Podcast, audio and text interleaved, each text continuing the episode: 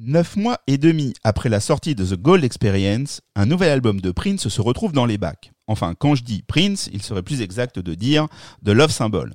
Pour celles et ceux qui auraient raté les épisodes précédents, Prince a changé de nom et a pris des distances avec Warner pour des raisons qu'il semble le seul à comprendre dorénavant. Contractuellement lié à sa maison de disques historique, il est tenu de leur fournir de quoi sortir encore quelques disques pour répondre à ses obligations.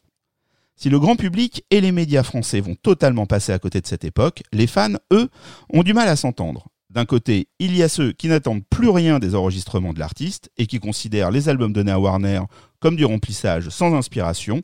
De l'autre, il y a ceux qui se réjouissent de toutes ces sorties anarchiques et qui se délectent de ce qu'il y a de bon à prendre dans chaque nouveau disque. Chaos and Disorder, qui sort le 9 juillet 1996, est sûrement l'album qui cristallise le plus cela. Prince a-t-il vraiment fait un disque raté? Est-ce que Chaos est l'album rock que beaucoup attendaient et qui a finalement déçu? 25 ans après, est-il aussi mineur qu'on peut l'entendre? Ou y a-t-il finalement de bonnes choses à retenir? Chaos and Disorder, voilà de quoi nous allons parler aujourd'hui. Je suis Raphaël Melki, fondateur de Shcopy.com. Vous écoutez Violet, le premier podcast francophone consacré à Prince et au Minneapolis Sound.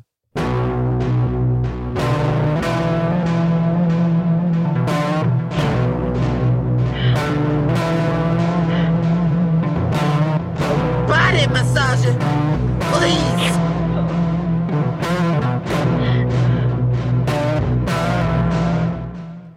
Messieurs, bonjour et bienvenue dans ce nouvel épisode de Violet. Bonjour. Alors bon, même si on fait en sorte que ces épisodes soient un peu, euh, euh, disons, qu'il soit pas possible de les situer dans le temps, on est quand même obligé de, de- de- d'attester de notre joie de nous retrouver, puisque nous nous, nous nous retrouvons après une période estivale, un long break. Donc je suis ravi de, de- de- d'être ici avec vous. Voilà. Et de même, de même. que cet enthousiasme euh, se fasse ressentir, puisque nous allons aujourd'hui parler d'un album pas simple, en tout cas quand nous avons euh, évoqué euh, l'idée de faire cette, ce, ce- ce chemin, ce voyage dans la discographie de Prince. Certains disques sont tout de suite arrivés comme étant un peu, euh, voilà, nous poser des questions, et celui-ci en fait partie. Je ne sais pas si vous vous souvenez de quand vous avez eu Chaos and Disorder dans les mains, sûrement moins que quand vous avez eu Sign of the Time. Ah bah non, non, non. Ah, Enfin, bah tu non. vois. Ah bah non, bah d'abord c'est plus récent, donc euh, C'est le- vrai. Le, le souvenir est, est moins lointain. Euh, alors moi, je, je, je travaillais à la Fnac, tu vois. Ah bah Eh toi aussi, dis donc. Eh, Ah bah là. voilà. Ah la mafia Ah, la Et mafia de la Fnac. Je travaillais à la T'as Fnac. travaillé à la Fnac, J'ai mais j'ai travaillé à jamais. la- Bah, bien Mais sûr. pourquoi on n'a jamais su ça? Bah parce que tu, ne t'intéresses pas à ma vie, qu'est-ce que tu veux que je te dise? Non, tu- euh, j'ai travaillé à la À la Fnac. De Paris, de De Bordeaux. De Bordeaux. Ah d'accord, t'étais encore. Ah oui, Chaos, t'étais Ah, encore à j'étais Bordeaux. encore à la Bordeaux. ouais. D'accord, C'était ok. euh, un des derniers. Et, euh, et j'ai eu l'album euh, 3-4 jours avant, on l'avait reçu avant.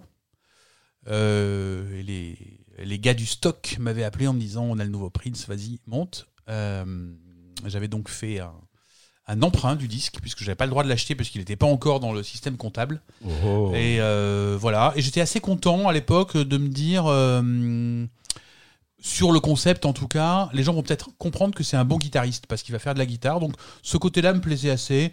Après, c'est pas un album euh, qui m'est resté dans ceux que j'ai remis Mhm. de manière naturelle sur la platine. Pour être honnête, ça faisait longtemps que je l'avais pas écouté en, entier. Voilà. Justement, on va en parler de cette réécoute.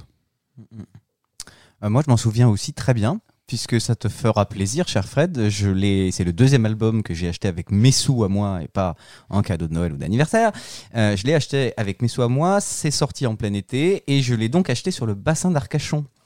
Euh, même pas chez un disquaire, dans vraiment dans une librairie qui vendait aussi des CD. J'y suis allé vraiment en, en toute décontraction en me disant bon, à mon avis, ils vont pas voir cet album-là. Et ben s'il y avait un exemplaire, il était pour moi et j'ai pu l'écouter pour la première fois sur mon baladeur CD Lancet. Avec euh, petit casque merdique euh, à l'appui. Euh, J'avoue que la première écoute m'a pas transcendé. On en parlera tout à l'heure parce que bah, il y avait des attentes un peu démesurées après la période Fast, Beautiful, Gold, Com, euh, etc. Mais, mais euh, je me souviens que on est revenu à Paris avec mes parents en voiture et que on a mis ce CD dans la voiture. Et mon père choisit toujours des voitures avec une seule exigence, c'est il veut un sound system extrêmement puissant et extrêmement performant, avec des basses bien lourdes, etc. Nous l'avons écouté en entier. Et lui était complètement emballé du début à la fin. Euh, Lui, il aime la guitare, euh, il a été servi, euh, il a même adoré le truc un peu ragamuffin. Et d'une certaine manière, c'est son enthousiasme qui a un petit peu déteint sur moi. Eh ben, euh, moi, ça vous surprendra pas, mais c'était encore un épisode de Fnac pour moi, hein, comme euh, depuis quelques albums. Et effectivement, euh, pour moi, c'est un album un peu mi-figue, mi-raisin, mais en tout cas, il, euh, il, il marque euh, l'épilogue euh, d'une d'une période entamée depuis 1993 et dont on a longuement parlé sur les podcasts précédents. Effectivement, la guitare y règne en maître et euh, ça clôt un peu cette période euh, wide euh, avec euh, cette proéminence pour la six cordes dont il savait si bien euh, manier euh, le langage. Ah bah quand même, vous en souvenez bien. Mais très bien. Mais moi, je m'en souviens très bien. C'est pas du tout drôle, mais je m'en souviens très bien aussi parce que c'est, c'est- j'ai eu ce disque entre les mains quand mon chien est mort. Le jour où mon chien est mort. Ah, chouette. Voilà. Donc. euh, Comment s'appelait-il? Peu importe. Mais c'est pas drôle du tout, c'est vrai. En fait, ce qui se passe, c'est que hum, on avait eu le disque un peu en avance euh, par Warner. À ce moment-là, euh, les gens étaient gentils et te donnaient les disques sans s'angoisser euh, qu'ils puissent être diffusés euh, sur Internet. Donc, on s'était empressé d'organiser une petite soirée d'écoute dans un bar, je ne sais plus où. Euh, en 96, on avait dû annoncer ça sur la, la Peace and Be Wild mailing list, puisque c'était un moyen de, de, communiquer euh, par mail. Et euh, JMS est venu me chercher, puisque nous partions ensemble, euh, voilà. Et, euh, voilà. Et, donc, euh, cette histoire est vraie. Nous avons sur la route, c'est abominable. Hein, je vous, je- c'est pas drôle du tout. Déposer ma mère chez le vétérinaire avec le chien. c'est horrible. Et donc voilà. Et c'était très troublant. Parce que j'allais à cette soirée et en même temps j'étais quand même un peu bah, voilà un peu un peu contrarié et tout mais euh, voilà euh, the show must go on. Il fallait euh, on, ne pouvait pas c'est pas drôle et, c'est très vrai. Donc voilà et je, me souviens que j'étais ravi enfin on aimait bien à l'époque faire des liens en- avec tout ce que Prince pouvait nous donner et que cette intro de Chaos and Disorder ben voilà le fait qu'elle nous avait été un peu présentée dans les dans les versions longues de Pitch temps auparavant on se disait ah mais en fait regarde ce titre on l'a déjà entendu et donc euh, ben, tout ça c'était très excitant à l'époque quand Prince nous donnait des choses comme ça n'est-ce pas? Mais tout à fait. Bon voilà, bon sans transition, je vous propose qu'on commence tout de suite. Voilà, on va débuter euh, Du un- chaos. euh, du, ah, voilà. chaos, ouais. Aujourd'hui, on ne fait rien comme d'habitude, on, on est dans le désordre euh, de, de, de ces retrouvailles autour du micro. Pierre, qu'est- de quoi vas-tu nous parler tout de suite? Alors, comme je l'ai un peu euh, teasé là en préambule, effectivement, cette période euh, est encore une période un peu faste et elle est dans la prolongation euh, de tout ce qu'on a vu et entendu sur les, précédents podcasts. C'est-à-dire que c'est une période qui a été, comme je le disais, entamée en 1993 et qui se clôt sur cette année 96. Euh, qu'on- pa- pareil qu'en qu'en 93, 94, 95, c'est une période sur laquelle Prince euh, travaille sur de nombreux projets en même temps. Et euh, bah, comme euh, on va parler de, Chaos and Disorder, on va voir aussi que cette première partie de 1996, on parlera de la seconde partie lors du prochain, podcast pardon, avec Emancipation. On va voir que cette première partie d'année 96 est particulièrement riche et qu'elle n'est pas seulement restreinte à la sortie de Chaos and Disorder. Euh, cette période, elle marque aussi euh, la fin euh, de l'ère NPG telle qu'on l'a connue, le, NPG un peu canal historique avec Michael B et, et euh, puisqu'en fait l'année commence au Japon euh, en janvier 96, puisqu'en fait il va faire euh, des concerts de cette euh, tournée dont on a parlé lors du podcast euh, The Gold Experience, le Ultimate Live Experience, puisqu'il donne plusieurs concerts entre le 9 janvier et le 20 janvier 96 au Japon sur cette tournée. Et ce sont les, les derniers et les ultimes concerts avec la configuration des NPG telle qu'on les connaissait jusqu'à présent. Et on va tout de suite sauter au mois de février. 14 février, c'est une date importante pour Prince puisque euh, il va se marier avec euh, Maïté euh, Garcia et il va en profiter également pour euh, mettre en ligne le premier de ses sites internet puisque TheDawn.com ouvre ses portes ce même jour. Et parmi les choses qui sont diffusées sur ce site, il n'y a pas beaucoup d'inédits. Beaucoup de samples en fait euh, sonores et vidéo et il y a le programme du mariage de, Prince et Maïté euh, qu'il a titré Coincidence or Fate. Euh, donc est-ce une coïncidence ou est-ce le destin qu'il a fait se, marier à Maïté? Et pourquoi c'est important d'en parler? Parce que ça va initier la deuxième partie de l'année qui va être consacrée à Emancipation. Et on, en reviendra, on y reviendra vraiment de, façon plus importante lors du prochain podcast. Et puis, euh, eh ben, euh, il part en voyage de noces à Honolulu. Et puis, quand on s'appelle Prince, bah, en fait, euh, on a, la, on a la musique qui nous démange. Et il en profite quand même pour faire deux concerts, le, le 18 et le 19 septembre 96. Et puis, chose très importante aussi, c'est que en mars, il y a une série de trois concerts qui étaient prévus aux États-Unis et qui va être annulée. Et c'est un peu dommage parce que c'était une, affiche qui rassemblait Prince, The Time et D'Angelo. Donc euh, ces concerts avaient été euh, prévus et euh, tout ça est, est- est tombé à l'eau. Et, et, euh, parce qu'en fait, il était particulièrement occupé, notre homme, il n'était pas que sur Chaos and Disorder. Un certain Spike Lee va avoir besoin de lui pour son nouveau film.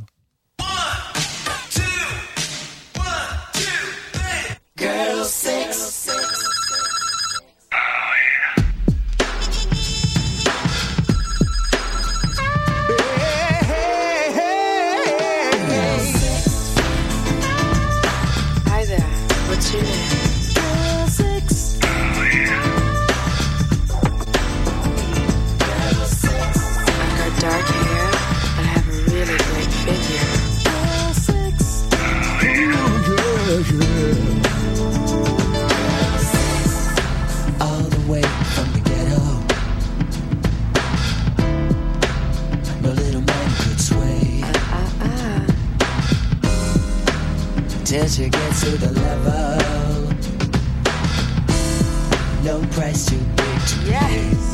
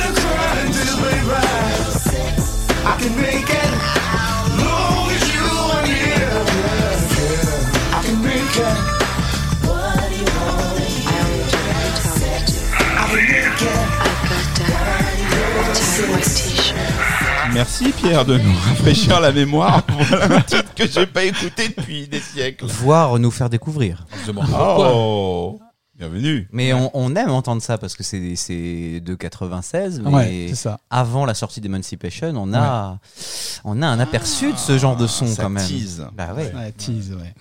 Donc effectivement, bah, c'est euh, Girl Six, c'est extrait de la bande originale du film Girl Six de Spike Lee. Spike Lee, on va le resituer, il connaît Prince depuis euh, Graffiti Bridge. Euh, Prince a aidé Spike Lee à, finir euh, le projet Malcolm X. Euh, et Spike Lee a fait le clip de Molly Don't Matter Tonight pour l'album Diamonds and Pearls. Là, il se retrouve vraiment sur l'année 96, pas seulement sur Girl Six, mais on y reviendra un petit peu plus tard, puisqu'il va aussi participer à Chaos and Disorder en tant que réalisateur. Et donc, c'est un album qui est pas vraiment une bande originale, puisqu'en fait, c'est plus une compilation de titres qui existent déjà, hormis trois titres. Donc, euh, on va vous parler de ces, trois titres particulièrement. Euh, juste pour resituer, en plus de ces trois titres inédits, il y a Pink Cashmere, il y a Count the Days, Girls and Boys, Screams of Passion, Nasty Girls, Erotic City, Hot Thing, Adore the Cross, How Come You Don't Call Me Anymore. Et puis quand on voit le film, il y a beaucoup beaucoup plus de titres que ce que la bande originale euh, comporte. La seule exigence que Prince avait demandé à Spike Lee pour ce film, c'était que c'était lui qui choisissait euh, les, chansons qu'il voulait, euh, qu'il voulait que, qui, qui voulait apparaître, qu'il voulait voir apparaître dans le film, et, non pas l'inverse. Donc il y a trois inédits sur cet album, et euh, donc euh, le premier est en introduction de l'album puisque chez- ce titre c'est She Spoke to Me. Et euh, ça, c'est un titre qu'il a enregistré en octobre 1991 pendant les sessions de l'album Love Symbol. Et il faut savoir que ce titre réapparaîtra trois ans plus tard sur l'album The Vault All Friends for Sale, mais dans une version beaucoup plus longue, avec toute une partie jazz absolument démente, euh, où euh, Michael B. et Sonny T euh, donnent vraiment de leur capacité pleine et entière. Et le deuxième titre qui est inédit sur cette compilation euh, bande originale, c'est Don't Talk to Strangers. Alors ça aussi, c'est un titre qui a eu un peu une histoire. Et pour vous montrer que vraiment euh, Prince n'arrête pas de travailler euh, durant cette période 93-96, c'est un titre qui là aussi était prévu pour une autre bande originale de film, puisqu'en fait James L. Brooks, que tout le monde connaît, puisqu'il est le créateur des Simpsons et il est le réalisateur de films comme Tendre Passion ou encore Pour le pire et le meilleur, euh, l'avait approché pour une comédie musicale qui s'appelait I'll Do Anything avec euh, Nick Nolte.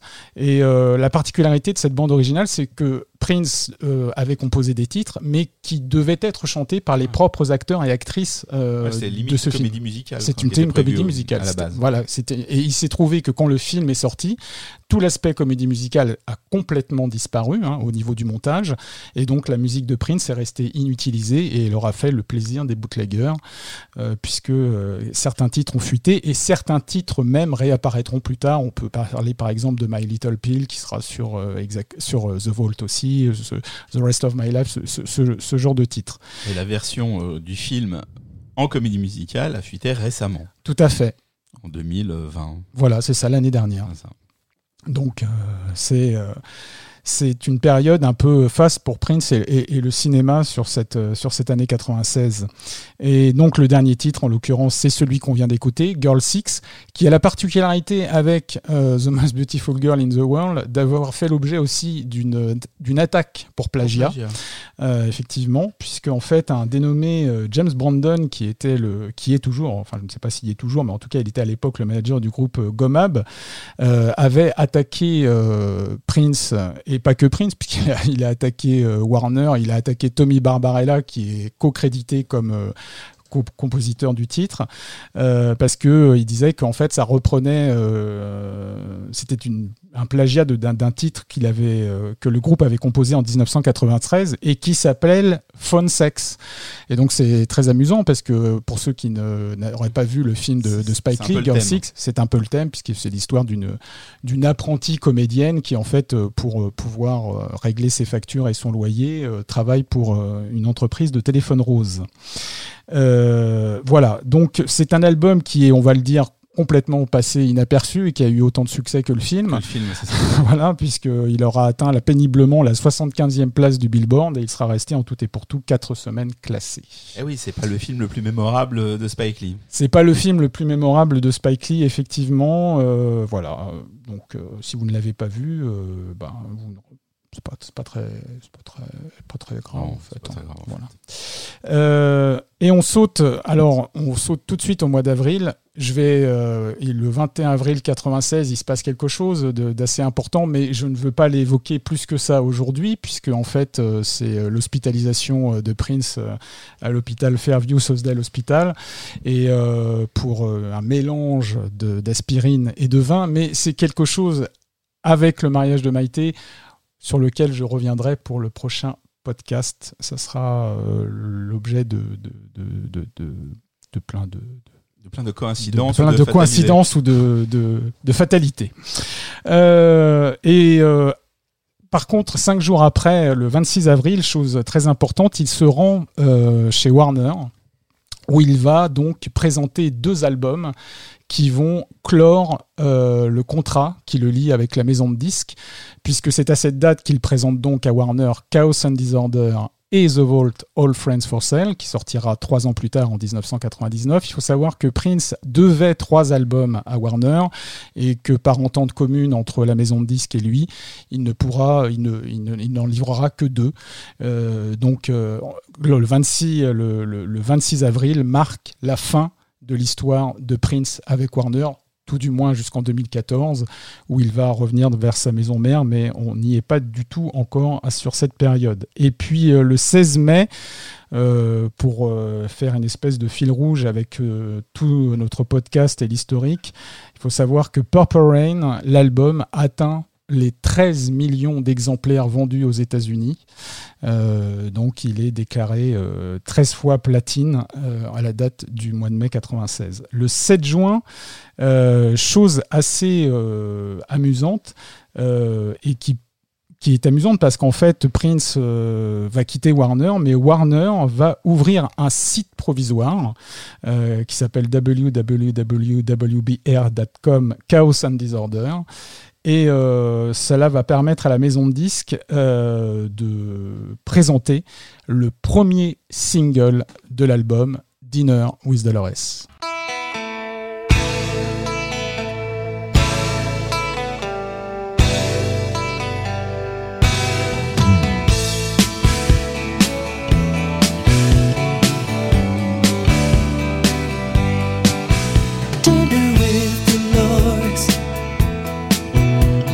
Some kind of sin. Like a brontosaurus, she was packing it in. The first night we dined, by the next time, this girl was eating all but the. And by stroke midnight, she wanted some more.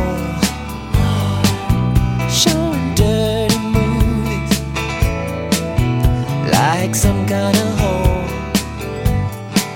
But she was wasting her time, cause there wasn't a line that would make me come around to George. Dinner with Dolores must be some kind of sin. The bell's just a broken since 1984. Dancing like a white girl on disco dirty floors. Damn Dolores, pick another subject, please. Introduce the carpet to something other than your knees. Like a real confession. No one could be more made up than you.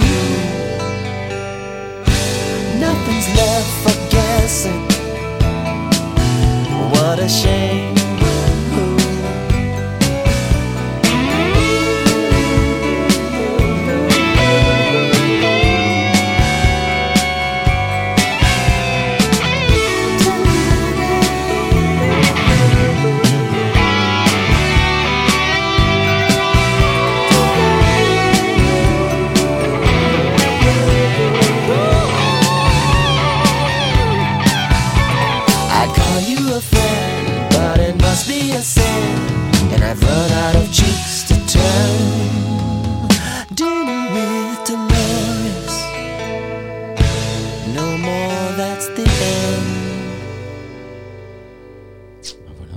C'était le. comme pro- ça que c'est- C'était Chaos comme ça. que- Disorder est lancé. Voilà, c'est le, euh, c'est le premier single. et- enlevé, festif. euh, tout Voilà, ça. euh, une balade. euh, Voilà. Ça fait, ça fait quelques, quelques temps que Prince aime beaucoup les balades. hein. Depuis The Most Beautiful Girl in the World, on se demande s'il n'a pas envie euh, de, de, de creuser le sillon de, de la balade qui cartonne. Et, euh, donc il y a eu, euh, il y a eu euh, I Hate You. Euh, il y a eu il va y avoir Betcha by Golly Woes, Holy River, enfin Somebody Somebody. Enfin, c'est vraiment, euh, il creuse le, sillon de, la balade euh, qui veut cartonner.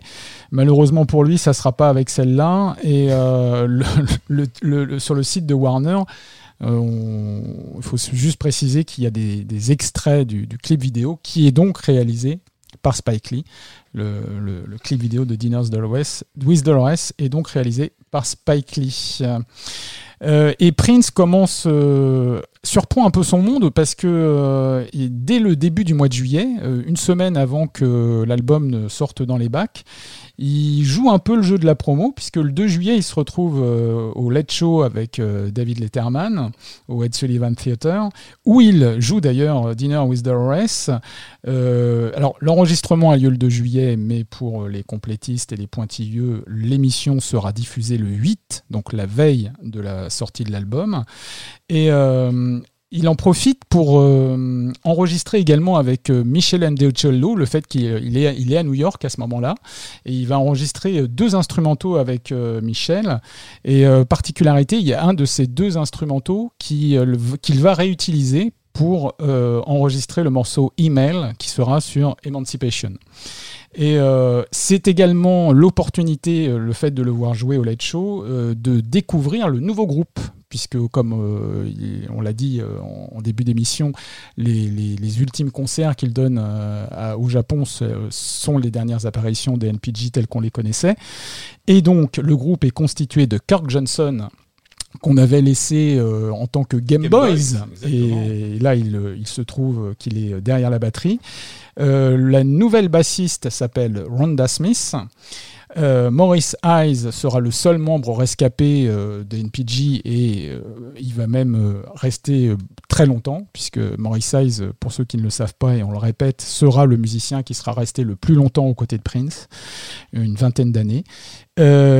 La guitare est assurée par Cat Dyson, mais on va y revenir d'ici quelques secondes. Et il y a également le retour d'Eric Leeds, puisqu'il euh, jouera du saxophone sur euh, cette version de Dinner with Dolores. Et sept jours plus tard, le jour même de la sortie de l'album Chaos and Disorder, il joue au tout des shows, euh, où il joue en extérieur, donc au Rockefeller Center Plaza, près des studios NBC, où il rejoue donc Dinner with Dolores et où il va jouer également un titre supplémentaire, Zanali. Et alors là, euh, donc c'est intéressant de le souligner, Cat Dyson n'est pas là, et c'est Sonity qui est présent à la guitare. Donc c'est l'une des rares fois, enfin c'est pas l'une des rares fois où Sonity joue de la guitare, mais en tout Et cas c'est l'une des voir. rares fois où on peut le voir officiellement euh, jouer de la guitare à la place de la basse. Et donc le 9 juillet 1996 sort l'album donc Chaos and Disorder qui sera l'avant-dernier album euh, à sortir pour Warner. Euh, il fait une Prince fait une interview au Los Angeles Times et euh, en fait il présente euh, l'album de la façon suivante. Il dit Quelqu'un m'a dit que Van Halen avait fait son premier disque en une semaine. Euh, c'est ce que nous recherchions, la spontanéité, voir à quelle vitesse et avec quelle force nous pouvions les battre. Cela a été fait très rapidement et nous avons atteint ce que nous voulions réaliser dans ce laps de temps. Alors, Effectivement, si euh, les sessions d'enregistrement sont assez ramassées, sont assez courtes, euh, il, triche un peu, Prince, puisque comme euh, je l'ai dit en, début d'émission, euh, Chaos and Disorder cristallise tout ce qu'on a vu sur les podcasts précédents, c'est-à-dire que ce sont des morceaux qui ont été composés bien antérieurement à la période à laquelle ils ont été enregistrés. Puisque euh, en fait ces morceaux euh, datent pour les plus anciens de 1993, s'étalent sur euh, 94, sur la fin 94, pour euh, finir sur euh, avril 96. Donc Zanali par exemple est un morceau qui a été enregistré en mai 1993, Chaos and Disorder a été enregistré en octobre 93. Prince nous avait teasé en live puisque en fait Chaos and Disorder était euh, la base, en fait, était la coda souvent du morceau euh, Pitch. Euh, Right the Wrong est aussi un morceau qu'il a enregistré en octobre 93. I Like It There a été enregistré fin 80, enfin a été composé, enfin a été créé fin 94. The Same December également à la même période. Et il y a deux titres supplémentaires qui avaient été envisagés fin 94 pour être inclus dans l'album, qui sont donc Empty Room and 18 and Over. Alors Empty Room restera plus ou moins un morceau inédit. Il y a une version live qui sortira sur l'album C-Note, mais la version studio, et, Dieu sait que Empty Room est un morceau euh, très ancien puisqu'il a été composé euh, à la période euh, de The Revolution. Euh, Il n'y a pas de version studio encore euh, vraiment proprement dite qui, sortira de ce titre. Et 18 and Over, lui, euh, sera euh, publié sur Crystal Ball, euh, la version 1998.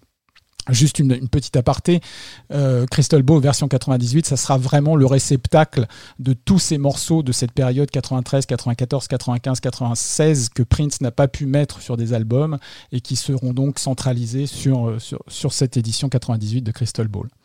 Et alors, chose très intéressante, c'est qu'à la même période, et alors, euh, ça prouve bien qu'il avait quand même envie de faire un peu plus de promo que lorsqu'il avait euh, publié Comme pour Warner, où là, il avait été complètement évanescent.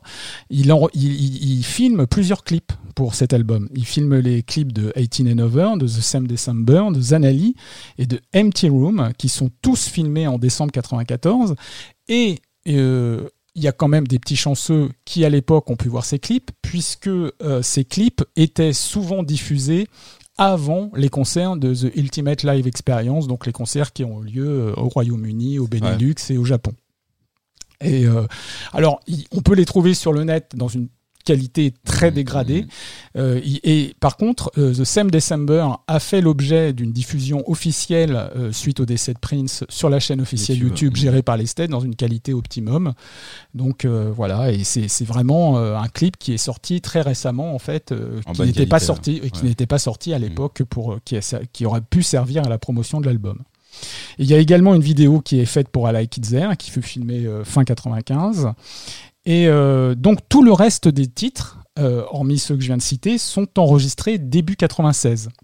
C'est-à-dire que Dinner, euh, sauf euh, Dinner with Dolores, qui une première version avait été envisagée, avait été travaillée à la mi-95, et tous les autres titres, que ce soit Rock Therefore I Am, Into the Light, I Will, Dig You Better Dead et Adieu, soit si on prend la configuration vinyle, toute la phase B de l'album, est enregistré euh, début 96. Et en préparant cette émission, je me suis dit, puisque je l'avais, euh, je l'avais dit, j'avais donné mon avis personnel sur l'album en début d'émission, je trouvais qu'il y avait un côté mi-figue, mi-raisin sur cet album. Et du coup, lorsque j'ai préparé euh, cette émission, ça m'a parlé.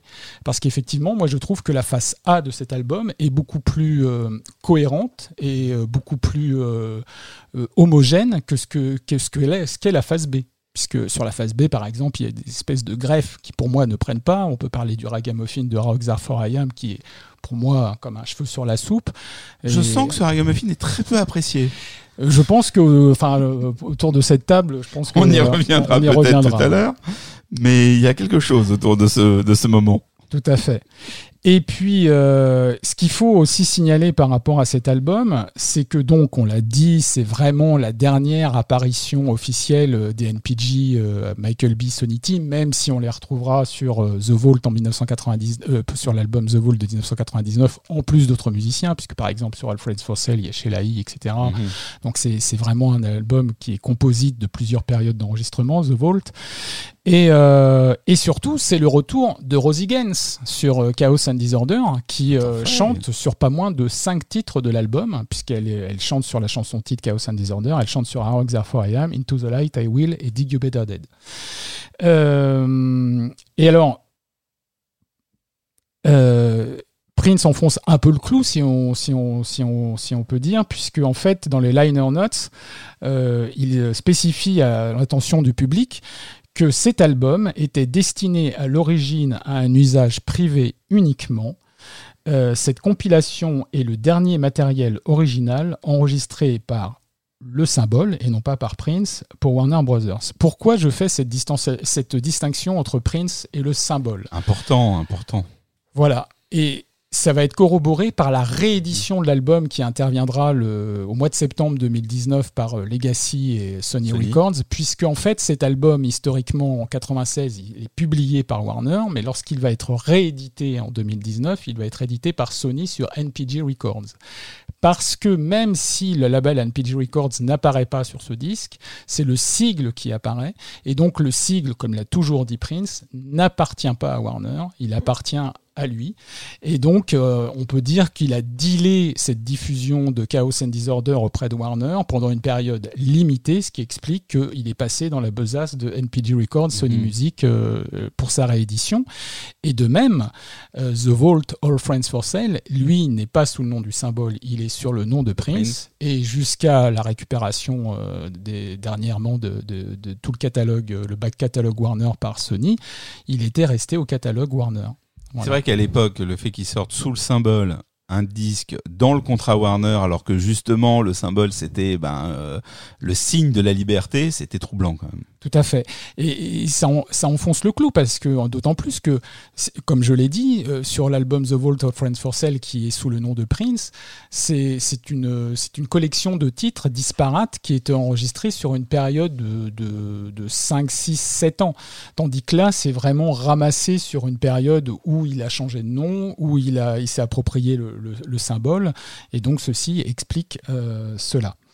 Euh, donc euh, voilà, malgré le fait qu'il est, ce qui est très intéressant, c'est que malgré le fait qu'il ait, euh, qu'il ait fait des émissions, qu'il ait fait David Letterman, qu'il ait fait le tout des shows, Parce qu'il l'a quand même un peu défendu en télé. voilà. Mais c'est, ça sera la seule, ça sera, le- ça sera le seul et unique moment où il défendra l'album. C'est genre un jour avant la sortie ou le jour même de la sortie. Ouais, ça. Et, et, et malgré le fait qu'il ait tourné beaucoup de clips, il a vraiment euh, qui ne seront jamais diffusés. C'est ou- surtout que dans les concerts, enfin sans te couper, mais Ouais. parce que tu parles des, des, des, interpré- des interprétations de certains Ouais. titres, euh, il jouait euh, Zanali à Like It There, tout ça dans Ouais. des dans des clubs, enfin notamment fait. à Paisley Park, Mhm. dans les concerts qu'on qu'on pouvait entendre euh, de manière euh, pas complètement euh, officielle, pas du tout officielle même, et et qui et les gens étaient excités.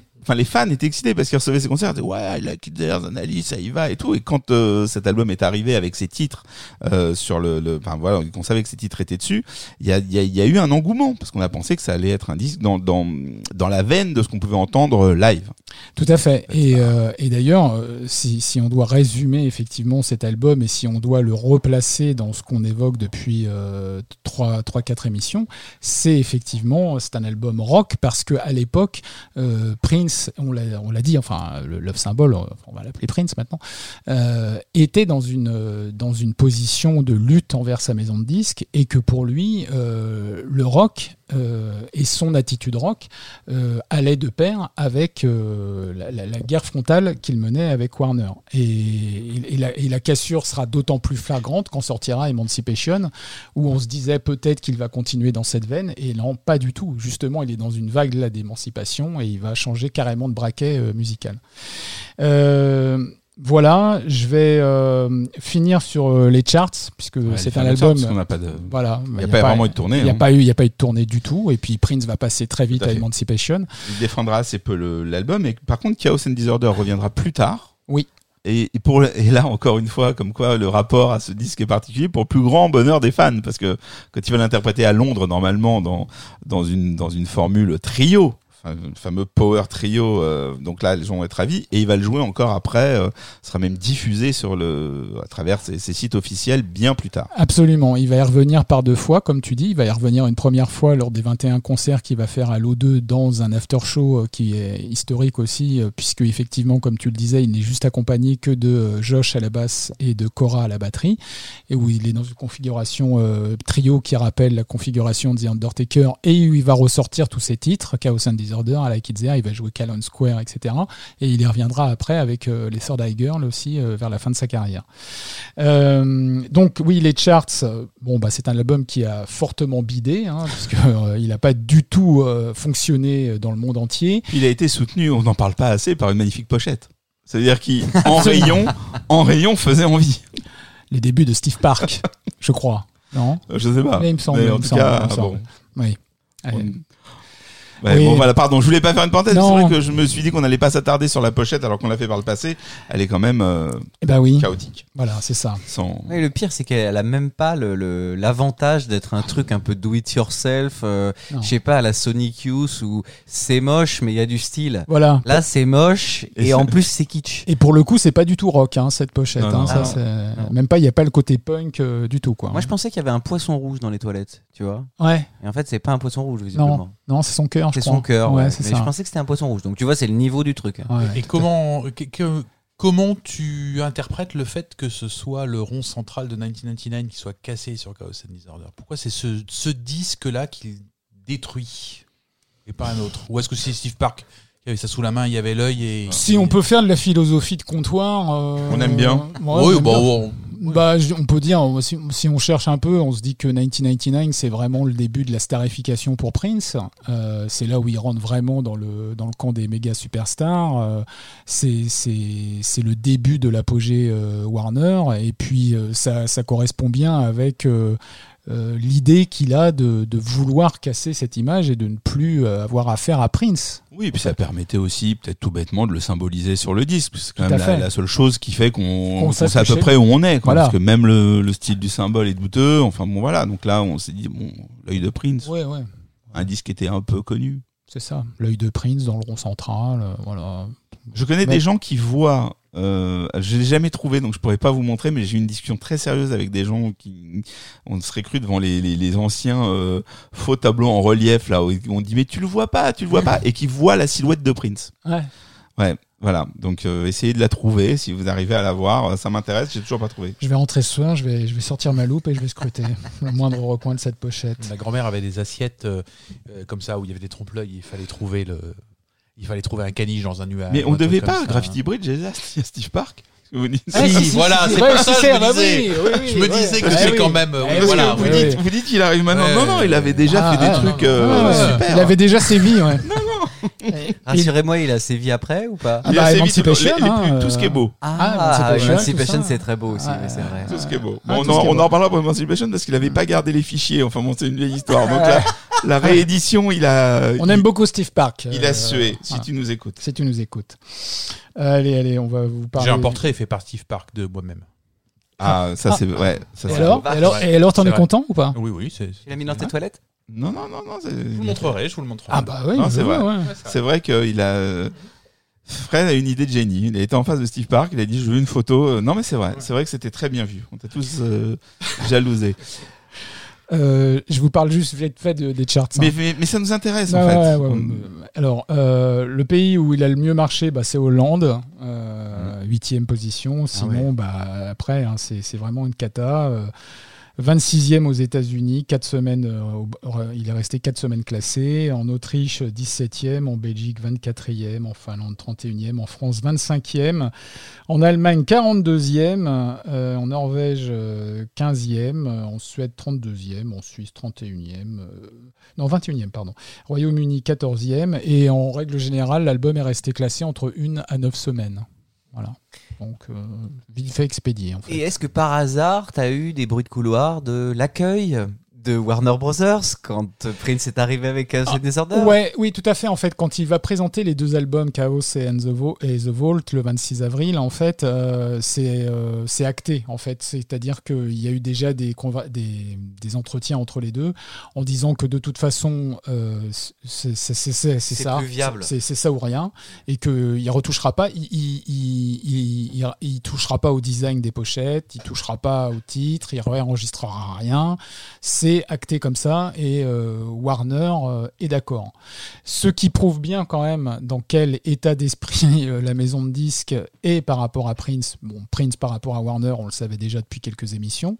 Mais là, ça prouve bien quand même que Warner est, est, est prêt psychologiquement et financièrement et artistiquement à se débarrasser de Prince. Ils savent très bien qu'il est dans une position euh, réfractaire et de lutte qui de toute façon ne fait qu'une maison de disques ne peut pas travailler euh, de, de façon correcte avec un artiste et réciproquement. Donc euh, c'est d'un commun accord que leurs chemins se séparent.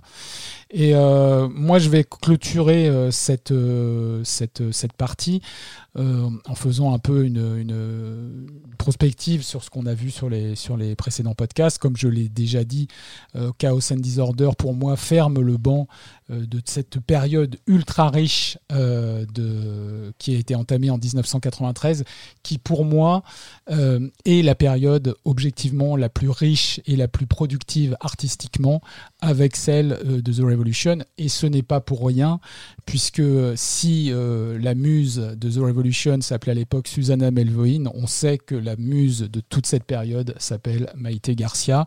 Et, euh, et, d'autant plus, c'est d'autant plus vrai et euh, que cette, euh, je ne l'ai pas dit, mais tout au long de l'année 96 et même bien avant, puisque dès janvier 95, Prince travaille sur Emancipation.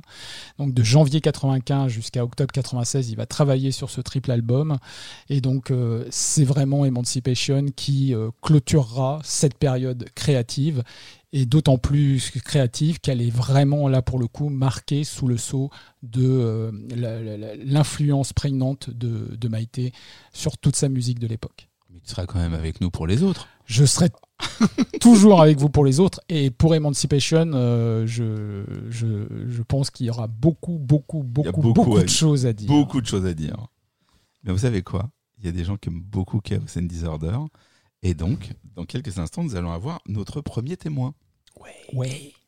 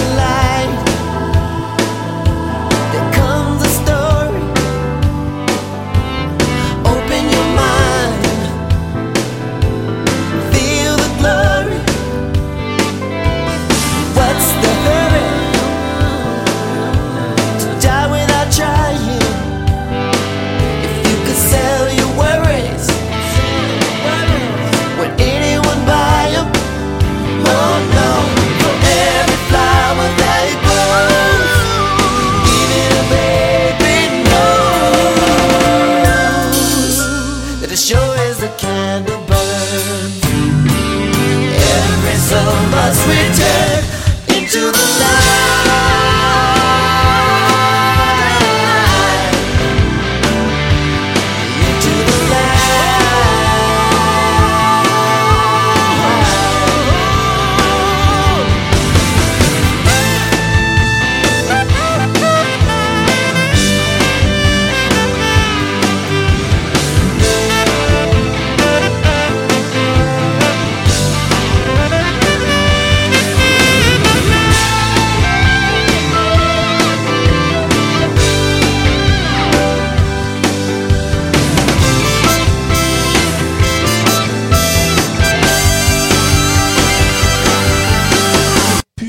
petit peu abrupte parce que ce titre s'enchaîne avec I Will.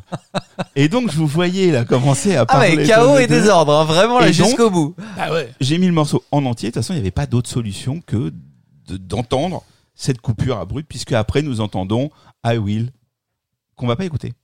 Non, mais euh, quand on se demandera de quoi tout ça, ça parle, c'est logique que ça soit enchaîné. Ah Évidemment. Ah là Quel teasing. Évidemment. Pierre, tu voulais nous dire quelque chose Oui, bah c'est vraiment le chaos et le désordre dans mon crâne, euh, puisque en fait, je vous ai euh, annoncé que le clip de Dinner is the Race était de Spike Lee, et en fait, non, pas du tout. Il est d'un de- d'un d'un- d'un- d'un Italo-américain. euh, Sûrement, sûrement. Vu le vu le nom, euh, Geno Scali, c'est ça Voilà, hein Voilà. dont on n'a pas la, la- peut-être-. Voilà. Bon, J'ai bah, j'étais persuadé, persuadé, persuadé que ce cher Spike. euh, non, non, avait il n'était pas, il était pas sur ce coup-là. Il a Oh, été dans d'autres. euh. Je pense que c'est l'actrice blonde, euh, la black là, avec euh, peroxydé qui qui Qui t'a- qui t'a induit. m'a ouais, qui m'a qui Qui m'a fait enduit d'erreur. qui m'a enduit d'erreur Bon, ouais. bah, enfin, en et qui m'a remémoré euh, la- euh, Teresa Randall C'est pas Girl bien grave. C'est pas bien grave. Et si, si les gens veulent écouter, ils, ils peuvent y aller. Je vous, je vous invite à accueillir comme il se doit notre premier invité de cet épisode, Fred. Bonjour Fred. Bonsoir à vous.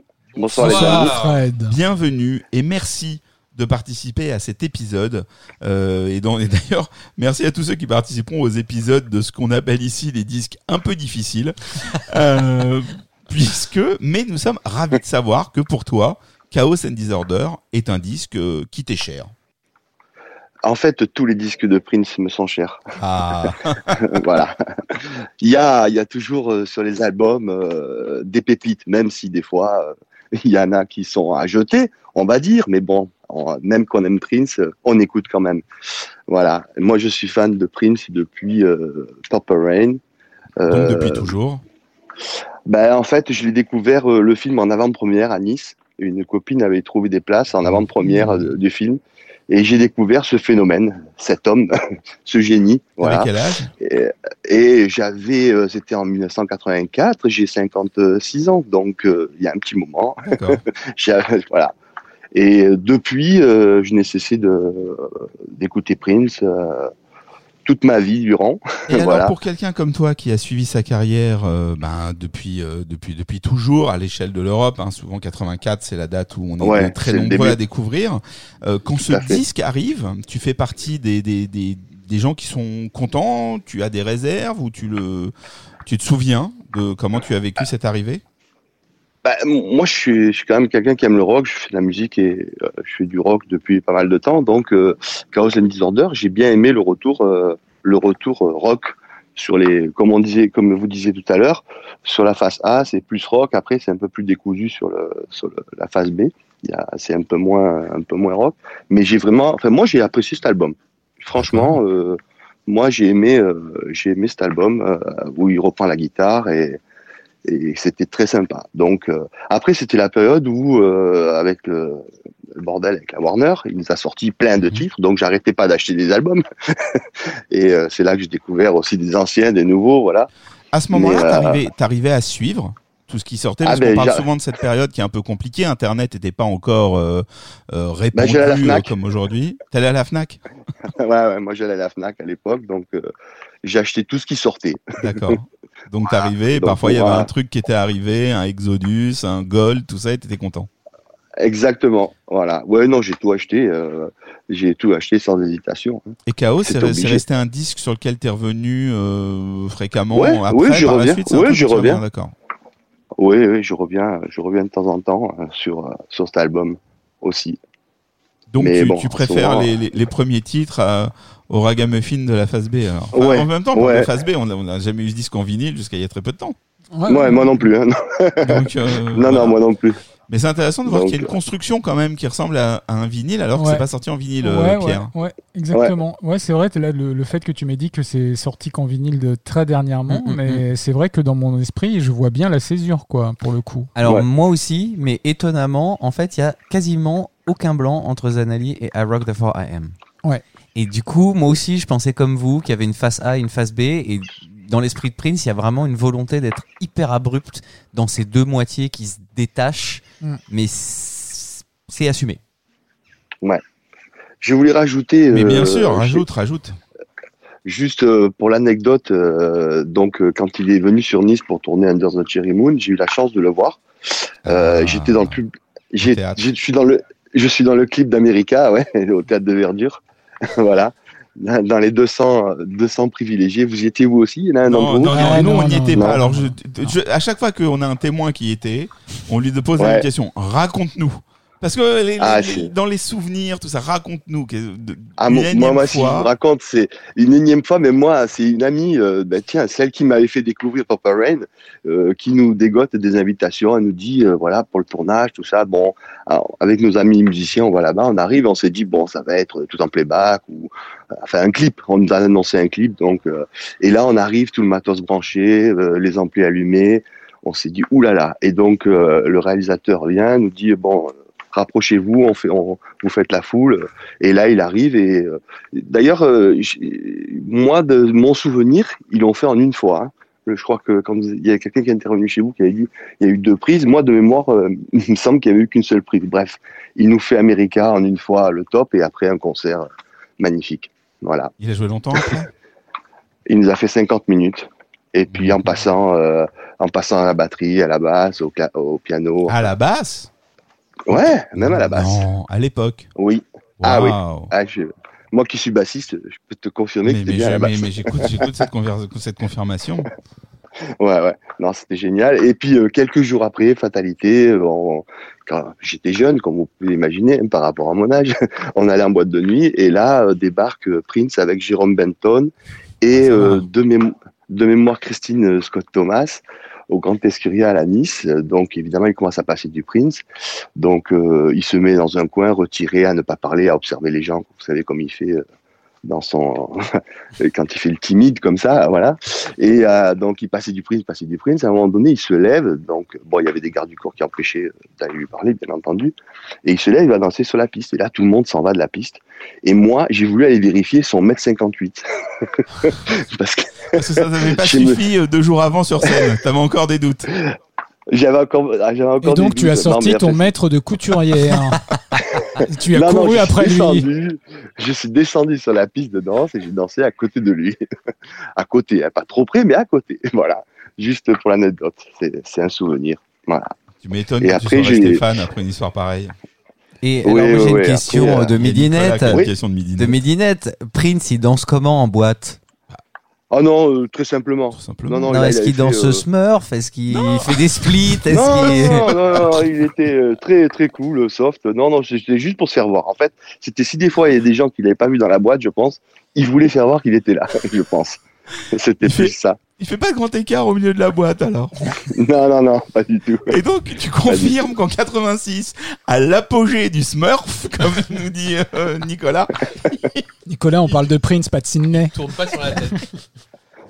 Ouais, oh non. mon dieu, faut, tu sais que normalement faudrait expliquer de quoi on parle? On a des jeunes qui nous écoutent. Eh ben, Wikipédia. hein, voilà. Je sais même pas si on trouve euh, la page Wikipédia du Smurf. Ce mot, je Voilà. l'avais oublié. Excuse-nous, euh. C'est pas grave. Chaos et désordre. Ouais. Non, mais non, Exactement. Je m'attendais à tout sauf à ça. Bon, super pour Ouais. l'anecdote de 86. On adore quand on nous raconte euh, ce concert au théâtre. T'as vu, je Ouais, finis pas parce qu'on nous reprend après quand on dit euh, de verdure ou de la verdure. Y a, y a, euh, Ah non, c'est deux verdures. Ah, voilà. Donc toi, toi, tu fais partie de ces. ces- Moi, je confirme, je suis niçois, donc. euh, D'accord, ok. Bon, alors c'est deux verdures. Voilà. Ouais. On, le- on sait maintenant. On sait comment dire. Voilà. Bon, en tout cas, merci. Ouais, puis, Sur Chaos, on t'a pas, parce qu'on dit des bêtises, mais on t'a pas coupé. Tu voulais peut-être nous dire autre chose. Mm, Non, Non, non, rien de. non, juste réhabiliter le disque. Moi- moi- moi, toi, c'est un bon disque Ouais. que t'aimes et que, euh, Ouais. et voilà. Et Voilà. que il faut pas. Par euh, exemple, euh, ouais. euh, pour, pour moi, Chocolate Invasion euh, est, bidon par rapport à, à Ah Chaos tu pour lances moi. les débats comme goût. ça, bam Voilà, non, mais ça, c'est mon goût. On a eu Smurf et bidon là maintenant. Chocolate Invasion Ah, c'est- et bidon. C'est pas très chic. ça, c'est mon. Ah C'est pas très chic. Mais Smurf non plus. Hein. Bon, euh, donc je, je, je, je, bon. Alors écoute, je, n'aurais pas dû te relancer. Non, non. et euh, et je, Bah, donnerai bientôt mon- dans quelques épisodes mon avis sur Chocolate Invasion, D'accord. qui contredit complètement euh, Pierre Jacquet quand il dit que Emancipation marque la fin de Prince. Non, il Ah fera non, non, non, non, non, Chocolate non, non, non, non, Invasion. Non, non, il y a une déformation de mes propos en fait. Je, je dis, Une atrophie, une atrophie. je, je dis que Emancipation marque la fin d'une étape dans la carrière de Prince. Ah. Et une carrière, une, une étape très significative. Bon, d'accord, d'accord, d'accord. Bon, c'est un autre débat. En tout Ouais. cas, merci euh, d'être venu euh, nous faire un coucou. Merci à vous, ça m'a fait très plaisir. Mais ça nous fait plaisir Euh, aussi. Et je vous écoute euh, bien volontiers à chaque fois. Ça fait pas longtemps que je connais votre podcast. Ah, Et euh, ouais, non, ça fait que deux mois que, je suis tombé par hasard et j'en suis à Black Album, vous voyez. Donc je et je les écoute religieusement depuis le premier et dans l'ordre. Et par Oh, quel T'as voilà. eu les meilleurs. Hein. Les meilleurs. Il n'est pas possible. Et bah, par quel hasard T'as eu les plus concis en tout cas. Par quel hasard t'es tombé là-dessus? Ben en fait, euh, moi je suis très podcast et euh, en tapant Prince, je suis tombé sur Violet et Génial. voilà. Ah bah écoute, ça Voilà. me fait très plaisir parce que justement, on, on aime bien hein, savoir comment les, les, les gens nous découvrent. Ben voilà, donc deux mois d'écoute et tu es avec nous aujourd'hui. Bah merci beaucoup euh, Fred. Super et longue vie à vous Merci. et bon merci travail à tous. Merci Vous, vous m'épatez tous les jours. À bientôt. À merci bientôt. infiniment. À bientôt. Au revoir. Merci, au revoir.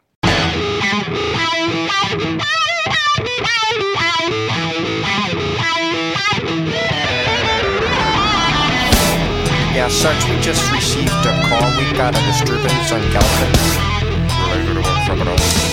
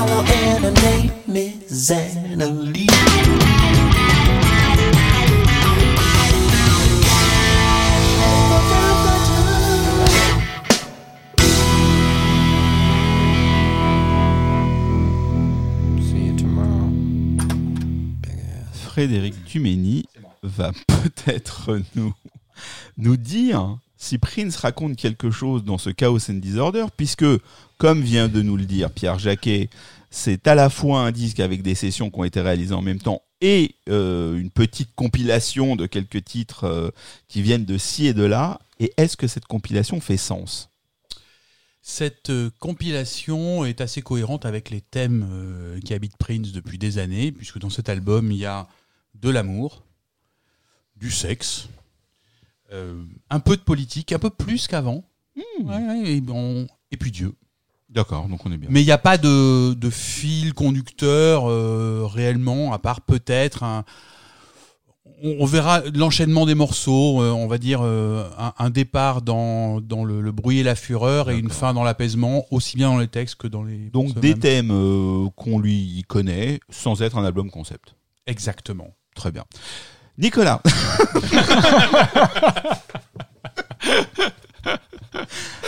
nous t'éc- nous t'écoutons avec attention. Euh, donc voilà, il y a, tous ces thèmes, il n'y a pas vraiment de, lien entre les morceaux, à part justement, euh, comme on l'avait dit euh, tout à l'heure sur deux morceaux qui sont très très très tournés vers la spiritualité, qui s'enchaînent pour euh, raconter un changement d'état.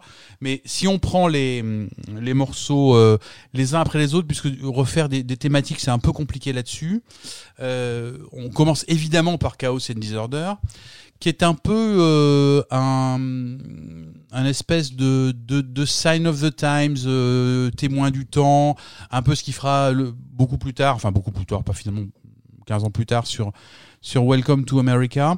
Donc Chaos and Disorder, c'est en gros un, morceau qui qui raconte le monde tel que Prince le voit et d'ailleurs il se place dans le euh, dans le personnage d'un journaliste dans ce, euh, ce morceau. Il dit qu'il est journaliste, qu'il a sa caméra vidéo, qu'il aimerait bien rien avoir à filmer, mais bon, il y a plein de trucs à filmer. Il, il, il essaie de pas trop euh, se poser comme juge, mais enfin quand même, parce que globalement la thématique c'est quand même c'était mieux avant. Euh, Il y a quand même un côté c'était mieux avant, puisque tout le toute la chanson est construite autour de de mots qui ont changé de sens. Euh, il commence par carjack used to euh, used to fix flat tires, qui veut dire carjack. le sens propre, c'est un cric, c'est le cric de la voiture. Donc il dit avant carjack, ça servait à réparer des, des pneus crevés, alors que oh, l'acception de carjack aujourd'hui, c'est carjacking, c'est quand on se fait agresser en voiture, quelqu'un qui vous sort de votre voiture pour vous piquer votre bagnole. Euh, Cadillac used to be a Benz. Alors là, pour le coup, il faut euh, plonger un peu dans, l'argot euh, américain, mais donc la Cadillac avant c'était une Benz, en gros c'était une grosse voiture. Cadillac est, devenu un mot pour parler des drogues dures et, de l'héroïne beaucoup.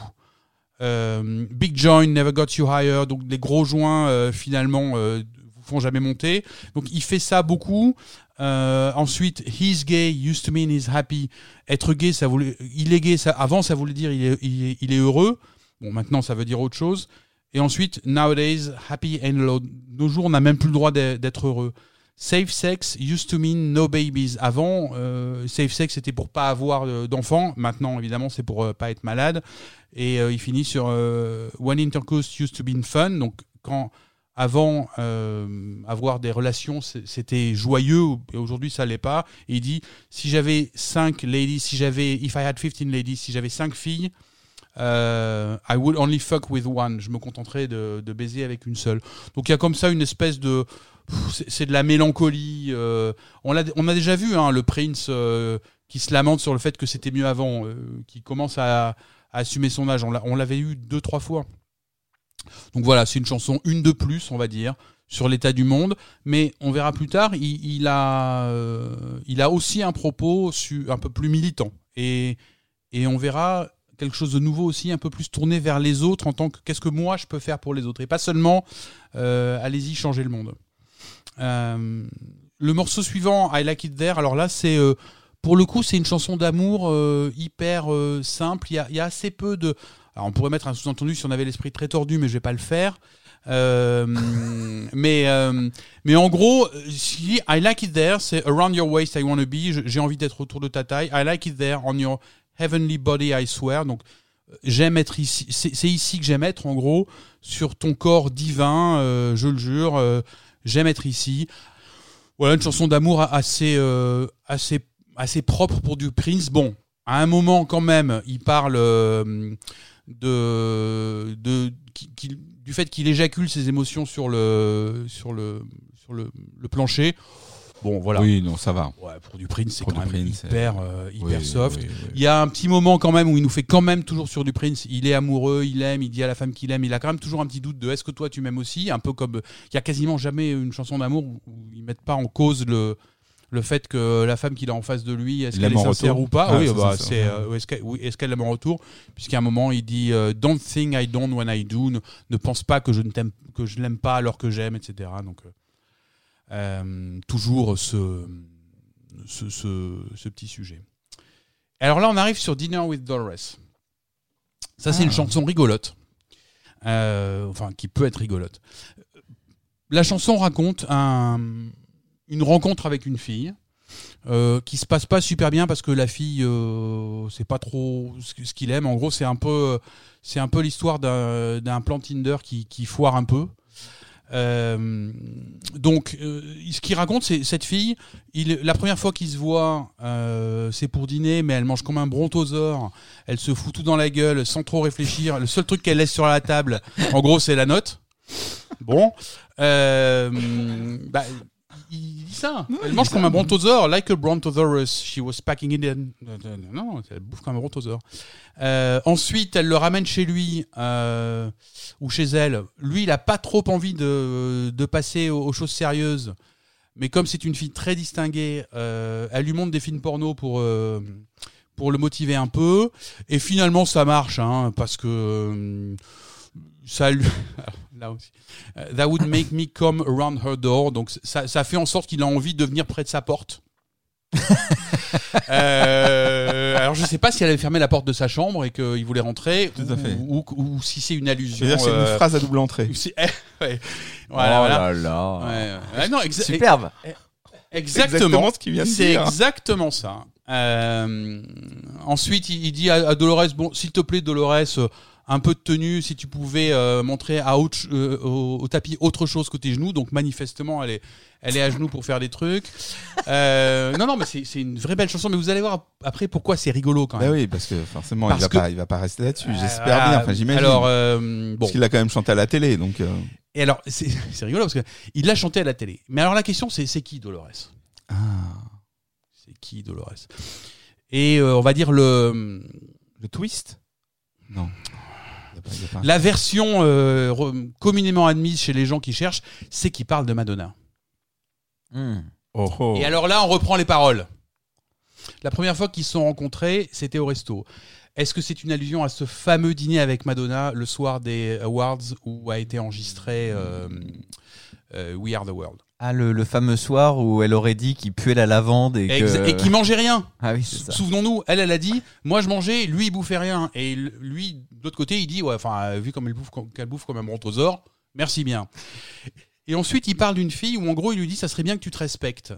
Et il parle euh, du fait qu'elle danse euh, comme une danseuse blanche sur le dance floor, euh, like a virgin. Euh, qu'elle, qu'elle- ça serait bien qu'elle arrête de se traîner sur le, le plancher. Encore une fois, Madonna. Euh, il dit que en 80 que son succès, en gros, elle vaut quelque chose jusqu'en 84, mais qu'ensuite euh, elle ressemble plus à rien. Respecte-toi un peu. Euh, toutes tes blagues. euh, I'd call you a friend, but it must be a sin. Je t'appellerais bien une, un- comme une amie, mais euh, ça, ça serait ça serait moche. I've run out of chicks to turn. No more than the end. Il finit comme ça. En gros, j'ai plus de, j'ai plus rien pour t'aider à, à changer. Donc maintenant, c'est bon, j'arrête. C'est c'est amusant de, de voir qui, qui, qui fait cette, euh, cette adresse, enfin qu'il adresse ça à Madonna au moment où il se barre de chez Warner et où, euh, où elle y est toujours. et elle y est toujours. Et quoi. c'est- c'est un peu, un- Mm. ça peut être pris un peu comme une manière de, de lui dire, eh, si tu, si tu regardais un peu ce que tu fais, et si tu, comme moi, tu suivais un, un parcours où tu sortais de, de ce carcan euh, des maisons de disques, voilà. Donc c'est une, une réponse. euh, Mais- Si c'est ça, c'est pas sympathique, Peut- mais Et peut-être Bonne qu'elle attention. peut-être qu'elle a entendu, parce que finalement, elle a vu le rayon de lumière une ou deux années plus tard. Oh, C'est vrai, oui, c'est vrai. c'est vrai. Elle a été transcendée, la, Ouais, la elle- nana, euh, quelques temps vrai, plus tard. Quelques temps donc, plus euh, tard, absolument. Non, mais je, je- C'est je- beau. je- moi, je vous contemple, hein, cette conversation. Ah oui, c'est vrai. ah, bah oui, oui, non. le- Ouais, c'est parce qu'on a des chemises blanches. En tout cas, ce qui est Euh, très marrant, moi je trouve, c'est c'est ce côté. euh, Il y, a- il y a quand même un vrai décalage entre le- la petite pièce musicale miniature, euh, tout en, en petit synthé, cette mélodie un peu mélancolique, et ce qu'il raconte. Enfin, il y a, il y a, il y a c'est l'humour de Prince dans toute sa splendeur. quoi. Bah, quand, Parce quand que- tu penses parce à, que- comme ça chante, like a brontosaurus. Mais complètement. En fait, moi, j'ai complètement. Je, je réécoutais tout à l'heure et je me disais pourquoi il parle de brontosaure. et, et là, quand tu me dis ça et que tu me dis en fait c'est qu'elle bouffe comme une euh, comme une chartière, quoi. euh, ça me fait rire avec cette musique. Mais alors, la chute de la chanson, c'est quoi? No more, that the end. C'est-à-dire qu'en gros, les filles comme ça, Hmm. euh, ou alors euh, ce comportement-là de, de, de, de pas se respecter, Mhm. c'est bon, il arrête. Mais alors, comme c'est une private joke et encore pour ceux qui, qui, Ouais. pourraient, qui pourraient la comprendre, il prend quand même le risque d'avoir en premier single un titre euh, un peu amusant en fait. Oui. C'est-à-dire là, on l'attend pas parce que Ah bah le- oui, non, non, là, ça n'a aucun il- sens. Oui, non, bah, mais de toute façon, ça n'a aucun sens. Il sort ça en single, mais de toute façon, il a absolument aucune envie que cet album marche. Il fait, il fait juste des trucs qui le font marrer. D'accord. Enfin, pff, s'il avait défendu une- un tant soit peu ce truc, il aurait fait autre chose que ces deux télés qui sont, ceci dit, euh, on l'a pas dit tout à l'heure, mais euh, l'enregistrement qu'il fait là dehors au Rockefeller Center, c'est monumental. Ce qui est le, les gens qui n'ont pas vu ça, allez sur YouTube, tapez euh, ça, Prince Rockefeller Center, c'est un truc de fou ce qu'il fait au milieu, au milieu de la rue. J'ai pas vu. Vraiment. Ah, bah, J'y vais ce soir. Ah bah vas-y, tu vas voir, c'est c'est fou. Non, mais c'est- c'est vrai, Prince, c'est bien. Non, mais tu vas voir. Euh, on passe sur The Same December, une, euh, une chanson euh, à nouveau euh, où il s'adresse au monde. C'est un appel à la tolérance, euh, The Same December. Euh, une chanson où, si on l'histoire qu'il raconte, il donne des exemples de moments d'intolérance où il dit aux gens d'aller au-delà. Ça commence, il raconte l'histoire de euh, One This Ball, donc il y avait ce, ce- bal avec une euh, ligne au milieu, d'un côté les noirs, d'un côté les blancs. Euh, et les gens ne comprenaient tellement pas. En gros, ce dont il parle, c'est euh, essayez de comprendre ce qui se passe et vous comprendrez qu'on est tous les mêmes. Donc euh, c'est contre les préjugés et contre le, on va dire le, manque de réflexion et le, le refrain. euh, Donc The Same December. pour moi, il fait une allusion au Christ. Quand il dit And we all come from the same December, donc on vient tous du même décembre, et a priori, je, moi je rattache ça à la naissance du Christ. You only know what you know, you only see what your heart will show. Vous ne savez que ce que vous savez, vous ne voyez que ce que votre cœur vous montre.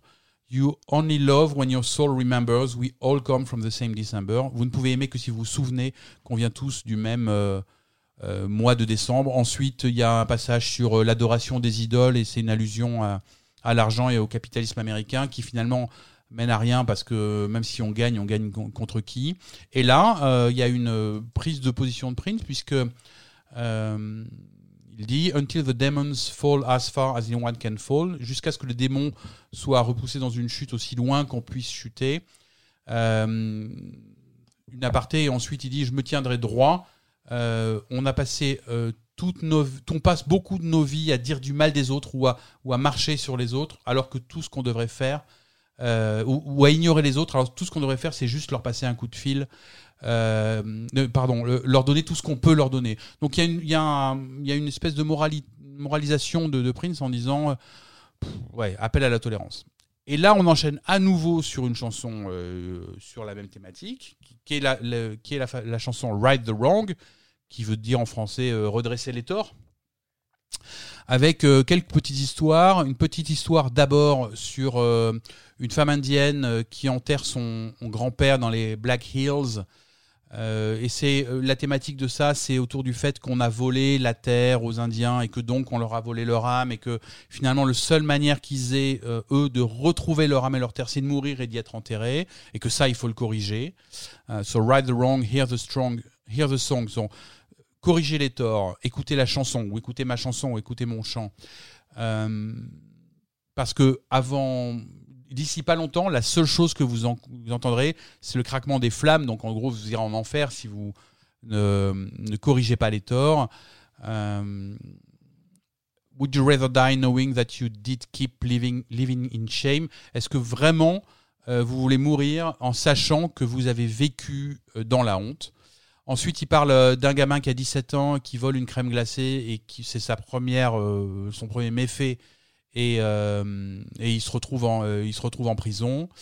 C'est un peu le, ouais voilà. Donc tout ça autour de- de- le monde est injuste. Essayons de le redresser et essayons de ne pas rechercher en nous-mêmes ce qui est négatif. Cette phrase intéressante qui dit I guess the weatherman he likes rain. Donc le présentateur de la météo, je suis sûr que ce qu'il aime, c'est euh, la pluie. Autrement dit, c'est annoncer des mauvaises nouvelles. Donc il y a une espèce de critique comme ça du fait qu'on se complaît dans, le, dans ce qui est un peu moche, alors qu'on devrait aspirer à, à créer, euh, à créer un peu plus de concorde. Donc c'est assez cohérent avec le morceau, euh, le morceau avant sur le sur euh, sur le- le- l'intolérance et, et le fait de s'a- s'apprécier les uns les autres. Ensuite, on passe sur Zanali, le morceau qu'on a écouté avant. Alors là, c'est un morceau euh, de Prince quand il fait le malin en parlant de sexe. hein, très clairement, c'est il a, un lion dans la poche et puis il est prêt à il est prêt à rugir.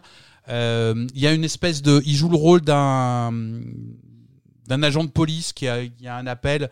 Euh, Sarge donc sergent, on a reçu un appel. C'est un, un flic qui est appelé parce qu'il y a un tapage nocturne. Donc il se rend sur le lieu du tapage nocturne.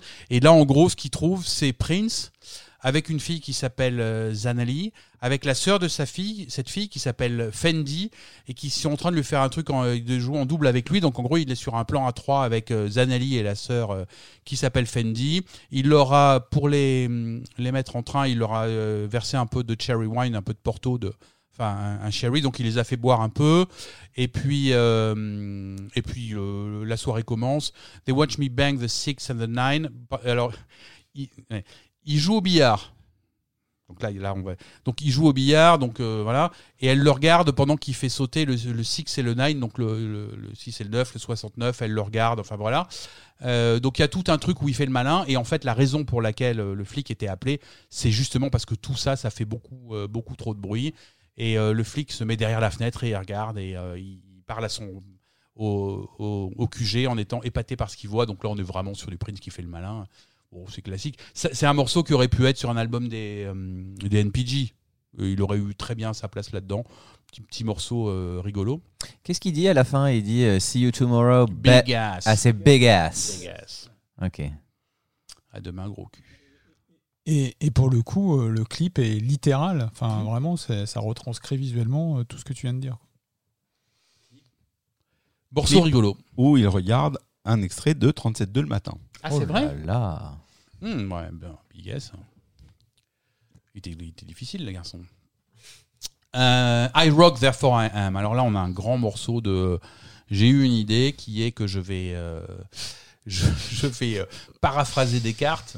Alors, euh, donc. bah, c'est ça. Ah, il est taquin.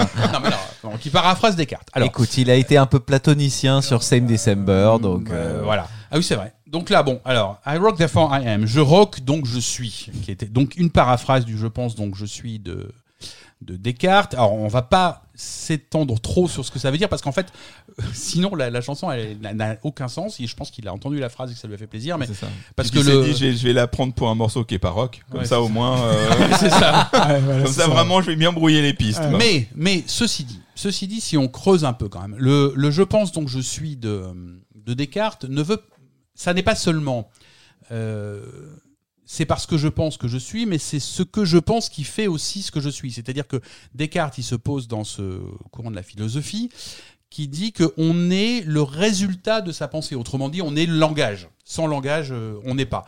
Euh, contrairement à, des, à, un Rousseau qui, qui a une... Enfin bref. Euh, et en disant I rock, therefore I am, ce que veut dire Prince, c'est que ce qu'il essentialise, c'est pas de penser, c'est rien d'autre que le fait de faire de la musique, en fait. Donc il se pose quand même en d'abord un musicien et que ce qui le qualifie, ce qui le, ce qui le nomme, ce qui le définit, c'est le fait qu'il fait de la musique.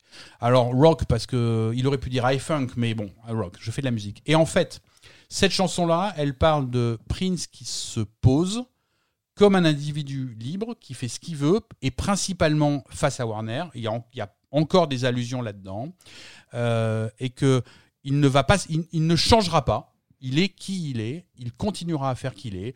Right or wrong, I sing my song the best I can. Donc Et alors j'en profite, j'abonde dans ton sens parce Oui. que je suis sur le Cambridge Dictionary en même temps. ah. Et effectivement, euh, on dit, euh, il parle de rock et c'est pas une chanson de rock, mais au final c'est pas très grave parce qu'il y a deux significations du verbe to rock qui nous intéressent ici. J'imagine. Alors ça peut vouloir dire provoquer des émotions choquantes sur son auditoire. Par exemple, le- l'annonce du directeur euh, a choqué toute l'assistance, donc rock the whole company. Mais il y a également, c'est un terme argotique pour dire je porte un style particulier de fringue et je ouais j'ai un look sans sas. Donc euh, I rock, You rock. I rock therefore I am. Et, et, encore une fois, il se, pose là. euh, Il y, a, y a plein, plein, plein de, moments, mais un moment qui est très intéressant, c'est quand il dit Wait a minute, I just got some email. Je viens de recevoir un email. Some, somebody selling 12 CDs for a dollar. Euh, encore quelqu'un qui vend 12 CD pour un dollar. C'est clairement, c'est clairement une chanson dans laquelle il dit que le- monde de la musique, industrie tel qu'il était, c'est pas le sien et il, en, veut plus faire semblant. Euh, voilà, c'est une chanson. euh, c'est All the Critics Love You in New York. C'est ce genre et c'est aussi, ça revient aussi aux propos qu'il avait sur Dirty Mind, sur Party Up, sur ces morceaux-là. C'est un, un, un, un morceau hyper classique dans euh, l'expression de Prince qui dit Soyez qui vous êtes, je suis qui je suis, le reste on en a rien à foutre parce que ce qui on est, il n'y a que ça qui est important. Donc c'est euh, une chanson clairement sur ce, sur ce sujet-là. Et toute la chanson, même la partie euh, ragamuffin, va dans ce. Je ne vois pas de quoi sens vous parlez, monsieur. Je n'ai- J'ai refusé de m'intéresser au Gramophone parce qu'il fallait que je l'écoute. Pourtant, euh, comme les c'est- Oui, je refuse. Je ne sais pas quoi vous parlez. Qui êtes-vous? C'est fou parce que, parce que Non, mais quand, ça, on, stop, pense, ça quand on suffit, pense à ce disque, enfin, je sais pas vous, mais quand je pense à ce disque, j'ai ce, c'est le premier truc que j'ai dans l'oreille. Ah, mais pas du Et- tout, moi. Et ça Ah, me non, pollue. non. Non, mais, Mais dans non, le sens non, où moi- je me dis, je vais pas y aller à cause de ça. Bah, Ah, il y a un, il y a un ça- clan là. ça me clan. pollue Non, le non, truc, Moi, quoi. moi, je, moi, je suis d'accord avec euh, Raphaël. C'est, c'est, je sais pas, il y a un truc euh, sub- inconscient. c'est- sub- C'est-à-dire que c'est pas, c'est, c'est, c'est pas le côté, c'est pas agréable ou c'est kitsch, c'est la gêne. C'est ça. Enfin, il y a une Mais, gêne alors- à entendre ce Alors, truc. eh, eh ben, vous, ça vous hante, et nous, on a réussi à l'obscurcir complètement. Bravo. Ouais. Alors qu'il y a des, il y a quand même, euh, bon, quand tu te prends euh, Chaos and Disorder en pleine tête en morceau d'introduction. Ah non, mais c'est pire, euh, j'aime beaucoup voilà. ce titre. Ah, Ah ouais, ah ouais, non, non, alors, non, alors là, Ah, si, non, si, si, j'aime beaucoup ah, ce titre. Bon, écoute, Ah non, ok, là- très bien. non, J'aime beaucoup ce titre, mais il y a, il y a le monsieur là qui vient un peu. Heureusement que t'as créé Violet, hein, parce que Et, et tu te rends compte tout ce qu'on a, toutes ces émissions qu'on fait juste pour régler ce problème. Mais de- vous de comprenez Rafi pas. qui peut plus passer au-delà. Parce que ce, ce, ce disque qui sort dans les moments où on faisait beaucoup de soirées, tout ça, et c'était bien d'avoir des nouveaux titres à passer, Mm. autres que euh, euh, les Let's Work et les machins qu'on a passés pendant Mm. des années. Et donc il y avait des nouveaux titres où les gens pouvaient danser.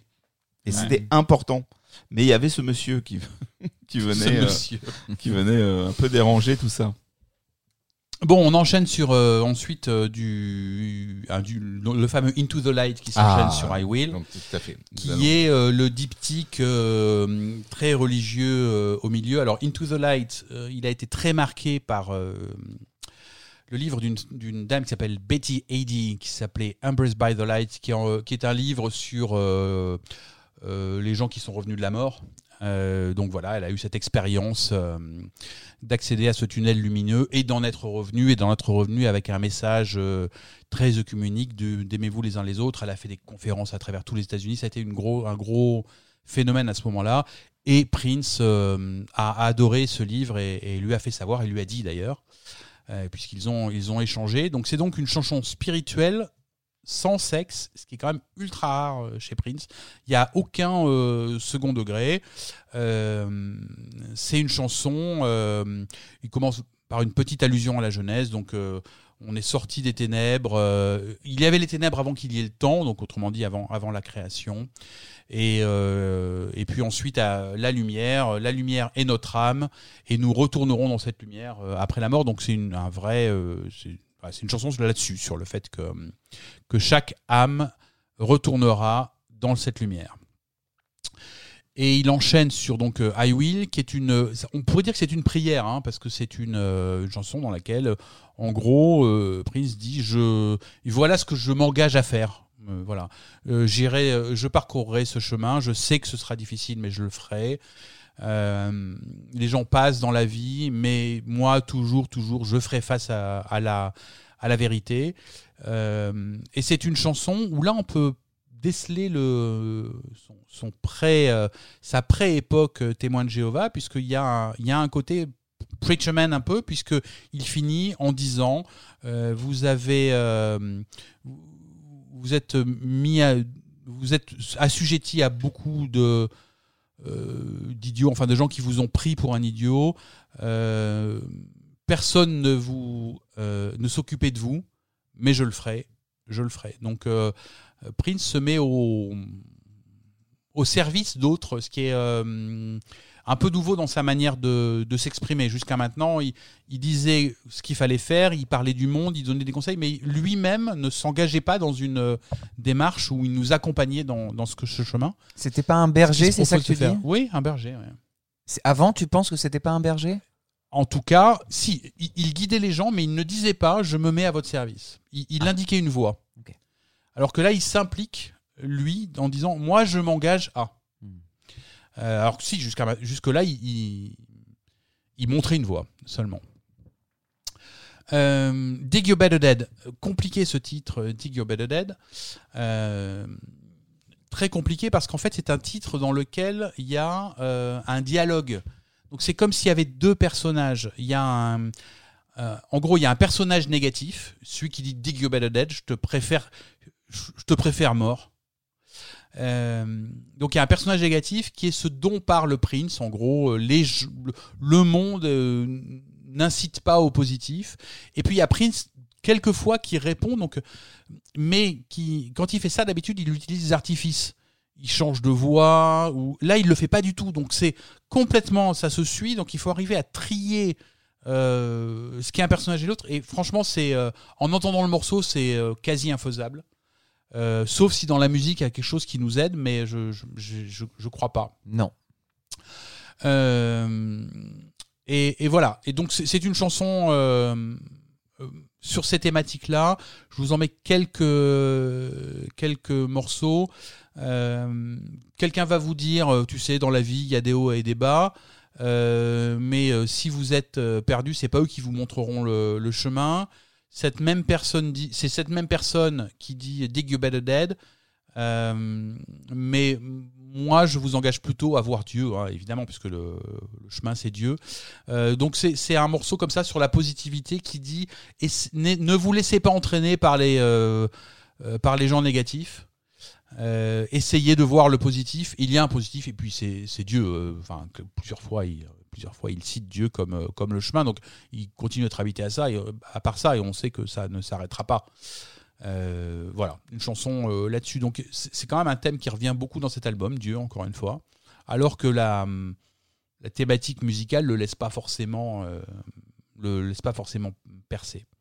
Est-ce que toi, justement, moi j'ai toujours été choqué dans l'écoute. Bon, c'est vrai que cette deuxième moitié elle est un peu plus disparate que la première, mais j'ai toujours été choqué dans l'écoute de me dire, ok, on a ce diptyque Into the Light, I Will, et juste derrière, bam, il te balance Dig You Better Dead. Alors Mm. peut-être qu'il y a ce message finalement assez positif, mais musicalement.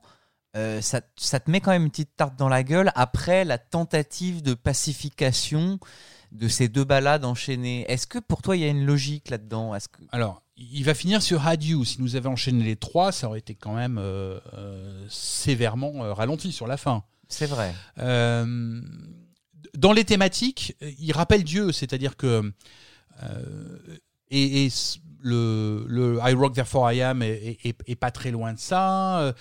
Il y a, y a le- finalement, je pense, moi, je pense que Dig Dead aurait pu finir l'album si euh, il n'y avait pas eu ce Had You qui qui est pas très cohérent avec le reste. Parce que euh, si Dig Dead avait fini cet album, on serait passé de Chaos and Disorder, le monde, euh, le monde est moche, le monde n'est plus comme, comme il fallait, des péripéties au milieu. Ensuite, le diptyque très lent qui incite à, la contemplation puis à l'apaisement. Et, et puis le Dig Dead qui, qui aurait pu donner comme message mais vous allez être tenté. En fait, c'est un, une chanson contre la tentation. Je, je vous ai montré, je vous ai donné des, des- des pistes pour vous apaiser, mais ça va pas être simple parce que euh, les gens sont euh, comme ça, vous tirent vers le bas, vous tirent vers le bas, euh, mais allez quand même vers Dieu. Donc il y a, il y a ça. Moi, j'aurais, si l'album avait fini là-dessus, j'aurais trouvé ça assez cohérent. Mais il y a ce Had You.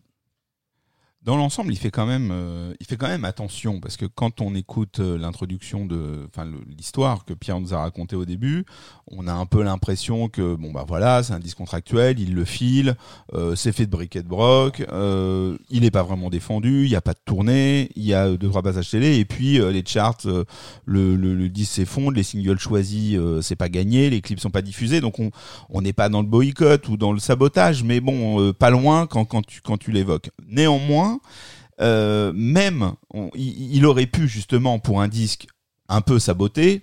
Encore une fois, je mets plein plein de guillemets, fournir des titres, on danse, on s'amuse, et puis on tape pas. dans les mains. Mais non, Mais non il l'intègre quand même au cas où il tomberait entre les mains euh, des personnes qui sont habituées à le suivre.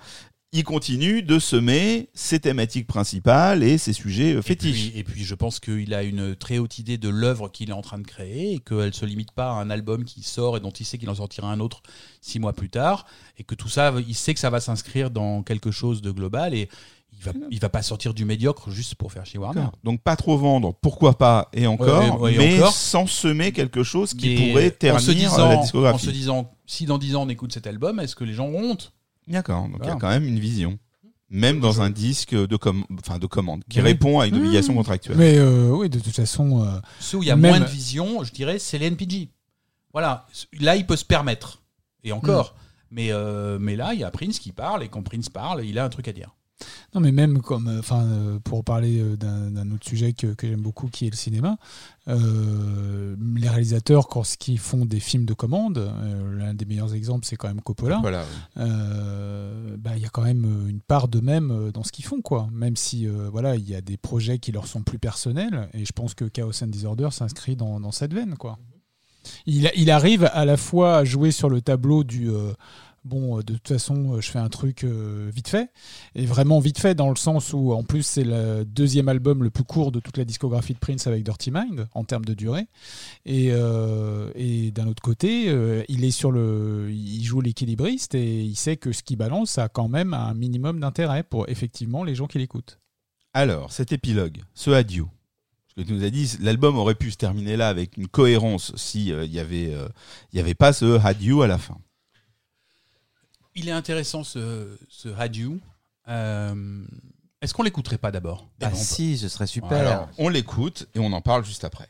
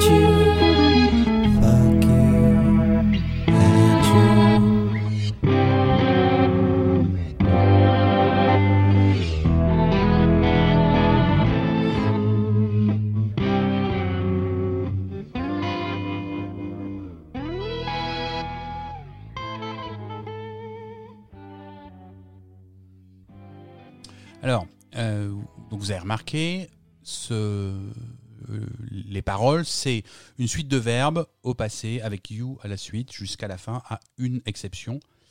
Euh, comment? Deux, non? Disappoint. Disappoint you, exact. Et euh, oui, et hurt aussi. Non, hurt, euh, c'est un verbe. ah oui, donc ça peut être au passé. Hurt, hurt, hurt. Ouais. Hurt, hurt. Mm. Euh, missed you. Euh, vous m'avez manqué, tu m'as manqué. Called you, je t'ai appelé. Found you, je t'ai trouvé. Begged you, je t'ai imploré. Convinced you, je t'ai convaincu. Saw you, je t'ai vu. Held you, je t'ai pris. Euh, pris. Kissed you, je t'ai, je t'ai embrassé. Fondled you, je t'ai caressé. Tempt you, je te tente. Undress you, je te déshabille. Smelled you, je t'ai senti. Euh, wanted you, je t'ai voulu. Asked you, je t'ai demandé. Thanked you, je t'ai remercié. Minded you, je me suis intéressé à toi ou j'ai pensé à toi. Hurt you, je t'ai blessé. Disappoint you, déçu. Fuck you, fuck you. Had you, je t'ai eu. Euh, quand on quand on lit les interprétations classiques, c'est ça peut être en fait c'est l'histoire d'une relation. Ça peut être l'histoire d'une relation depuis euh, j'ai eu besoin de toi jusqu'à fuck you et je t'ai eu. La question c'est qu'est-ce que c'est que cette relation? Euh, Il y a beaucoup, beaucoup de, de gens, enfin, en tout cas dans les gens qu'on connaît, qui ont essayé de se dire qu'est-ce qu'il y a derrière, parce qu'il y a forcément derrière. Donc, soit c'est l'histoire euh, d'une rencontre avec une femme qui part euh, justement de euh, je t'ai manqué, je t'ai, je t'ai imploré, je t'ai convaincu, euh, je t'ai embrassé, euh, l'histoire se passe, je t'ai remercié, j'ai finalement fini par te blesser et te décevoir.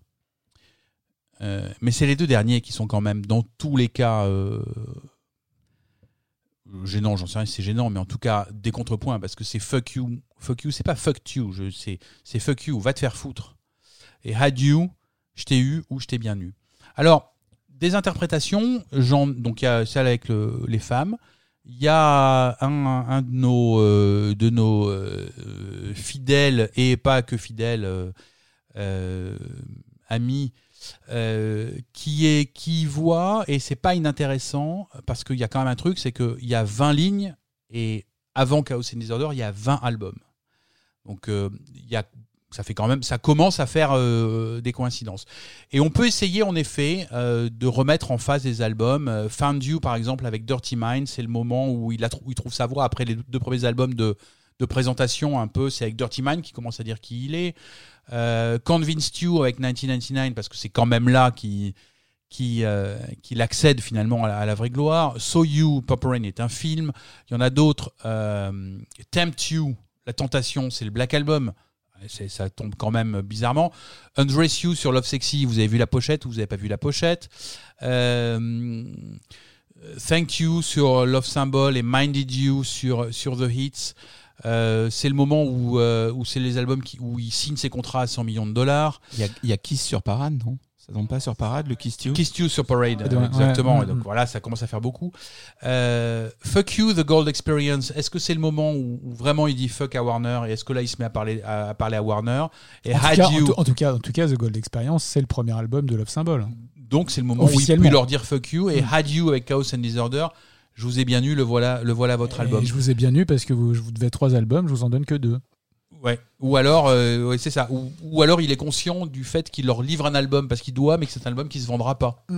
Aussi, oui. Euh, parce qu'il va pas le défendre, parce que voilà, il a juste euh, ses obligations contractuelles. Donc c'est c'est une chanson intéressante. C'est c'est une des premières fois qu'il a une forme comme ça. hein.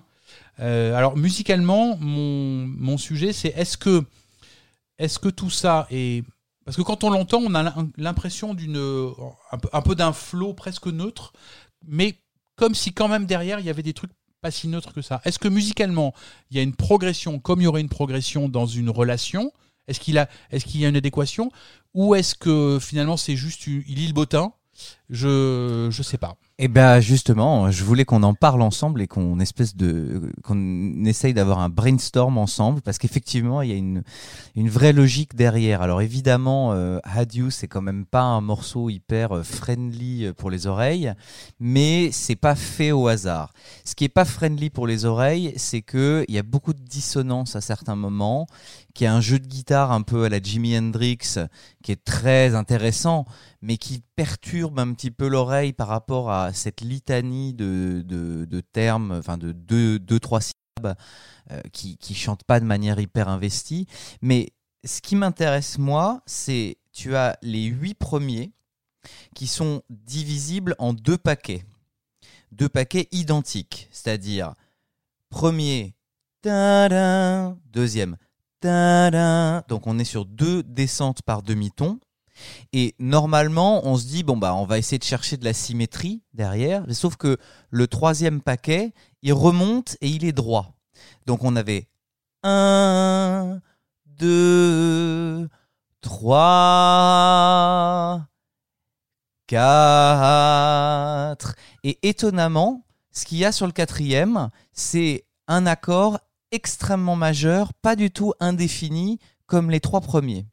C'est-à-dire que sur les trois premiers, tu as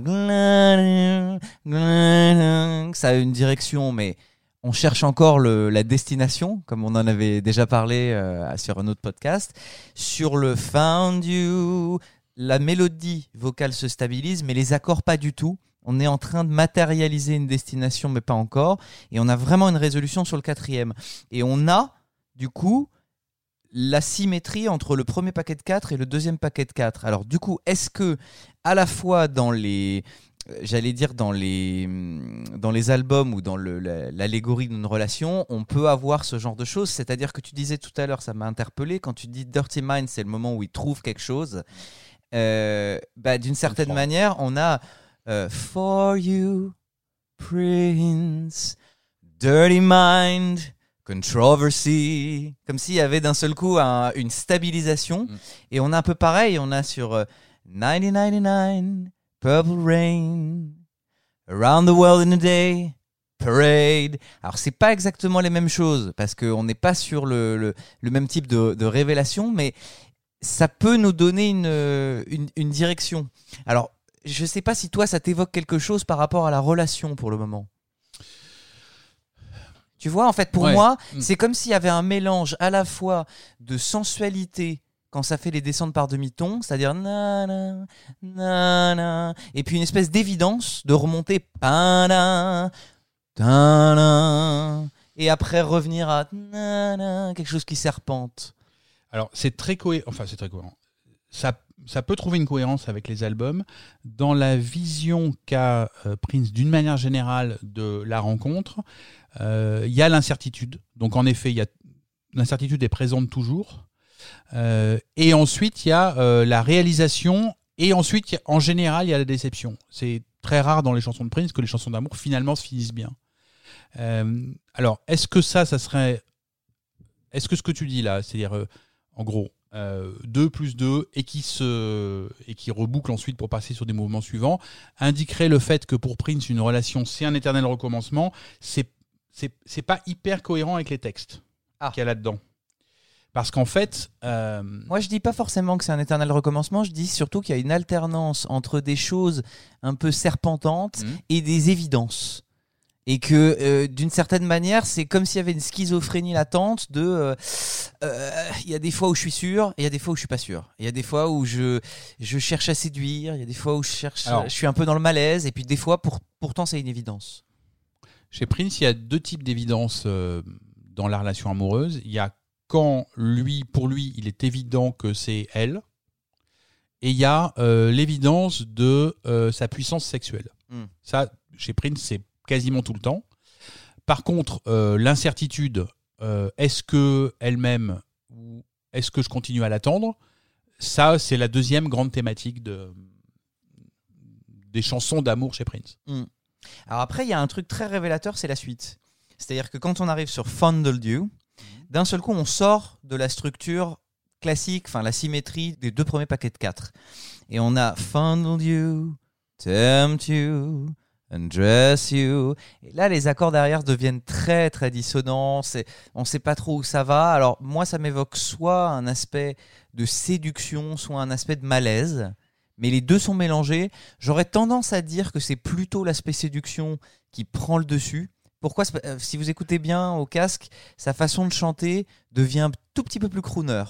C'est-à-dire qu'avant, on a convinced you, saw you, held you, kissed you, et là, fondled you, tempt you, undress you, un peu comme un crooner euh, jazz. Donc on est dans un univers flou et étrange, mais c'est comme si le prince euh, charmeur ressortait malgré ce, ce marasme mélodique, on va dire.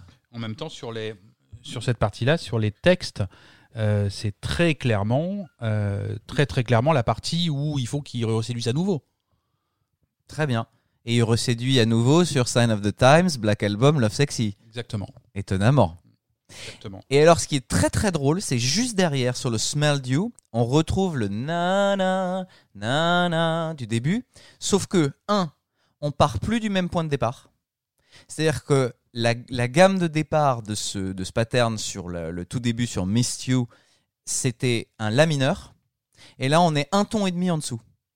C'est-à-dire qu'avec le Fondle You, Tempt You, Undress You, petit arrêt. Smelled you, qui est un petit peu plus bas que le Miss you. Donc c'est comme si en fait il revenait à la structure de base, c'est-à-dire ce mélange entre euh, je veux te séduire et je, je sais pas trop, il y a de l'insécurité, mais j'ai des évidences. Sauf qu'il est passé à un stade plus bas, un stade moins énergique, plus dans les graves, donc peut-être moins brillant, comme si d'un seul coup ça s'éteignait. Est-ce que ça te parle toi sur ce smelled you, thanked you, wanted you Sur les albums, euh, on, on entre. Alors, c'est des gros succès commerciaux. Enfin, Batman est un gros succès commercial. Euh, et c'est sur le Smell You. Donc, il n'a il a pas de raison de douter à ce moment-là. Non. Par contre, euh, et ensuite, bon, Graffiti Bridge, Wanted You, Il est peut-être moins heureux aussi, hein, il est peut-être moins heureux. tu vois? Mais en revanche, après, sur le 14, Asked You, Diamonds and Pearls, c'est son plus gros succès. Et si tu regardes bien, sur Smelled you, wanted you, ask you, là, on a un accord différent. On a un accord différent derrière par rapport aux deux premiers paquets du début du morceau. Comme si d'un seul coup, ça s'éclairait plus euh, sur Ask You et Thank You. Donc sur Diamonds and Pearls et, Love Symbol. Du coup, ça pourrait vouloir dire Batman Graffiti Bridge, je reviens à du succès, mais je suis pas heureux. Je me souviens que quand on était sur les podcasts de cette période, il y avait vraiment un truc de, de malaise global, euh, de j'ai du succès, mais pff, en même temps, je sais pas où je vais. Euh, et d'un seul coup, sur Diamonds and Pearls, Et il y a une direction qui arrive. Et c'est plus solaire. ouais. Exactement. Et après, on a un vrai, vrai malaise sur une montée par demi-ton qui fait Minded you, hurt you, disappoint you. La mélodie monte, mais tout est hyper dissonant, on sait pas où ça va, et on se retrouve sur la période. Et on se retrouve sur The Hits, la sortie du Black Album sur Hurt You, Ouais, euh, officiel, et Disappoint You sur Com. ouais, qui sont des albums un peu plus euh, noirs, erratiques. euh, Mais alors, et, et, et, et le, musicalement, le Fuck You et le Had You à la fin, ils sont comment, les deux derniers? Ah bah alors, ce qui est intéressant, c'est que le fuck you est dit dans une voix très grave. Donc, c'est pas du tout un fuck you. C'est au contraire un fuck you d'abandon. Et ce qui est fou, c'est que le had you, je sais pas comment il s'est démerdé au niveau de la composition, mais il revient exactement à la tonalité du départ. Donc, on revient exactement à l'intro, mais sauf que il la chante plus had you, il la chante une octave plus bas. Had you. Donc en fait, il a fait tout ce cirque pour arriver au point de départ, mais une octave au-dessus, c'est-à-dire avec une voix blanche, sans vie et sans sans énergie, quoi. Tu vois, c'est c'est vraiment l'abandon dans tout ce que ça peut avoir de plus euh, désincarné. C'est la fin de Warner. Exactement. Et en plus, c'est un écho à For You, euh, le premier album. Donc c'est c'est C'est bon. le, le côté bon bah voilà, c'est bon, c'est fini. euh, Et même ce fuck you, tu vois, c'est c'est il y a- il y a- doit y avoir de la tristesse quand même. C'est pas un fuck you genre vraiment va te faire foutre, c'est un fuck you bah pff, Tout ça pour ça. ouais. On s'est bien branlé là ou, ou ça Ouais, vous a pense. parlé? Je pense qu'en termes de post-rationalisation, on n'est pas mauvais. Moi, j'adore euh, vous regarder, vous. Mais c'est si tu veux, je pense vraiment que dans cette histoire là, bien sûr que c'est un morceau où il va expérimenter des choses, mais je suis pas certain qu'il n'y ait pas de logique. Ah non, mais il est, il est clairement pas anodin. De toute façon, voilà, de, si on en arrive encore à croire que Prince puisse faire les choses de manière euh, légère ou irréfléchie, c'est qu'on n'a pas écouté nos propres épisodes. Donc il n'est pas anodin. Euh, votre euh, vision, en tout cas les, les réflexions que vous avez là en temps réel sont, sont, sont passionnantes. Je crois que Pierre a des choses à rajouter. Et il y a encore d'autres interprétations qui, euh, qui existent. J'y reviendrai juste après. euh, pas rajouter mais corroborer.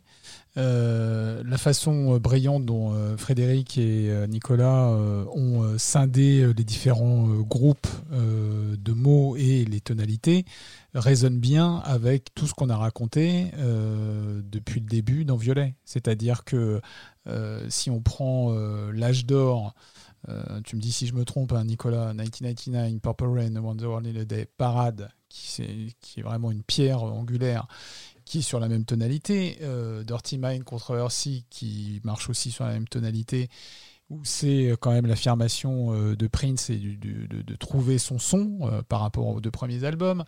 Cette suite logique qu'on n'a jamais cessé euh, de parler entre Sign of the Times, le Black Album et Love Sexy, euh, et euh, ce binôme Diamonds and Pearls, Love Symbol, qui sont les deux albums des New Power Generation. voilà.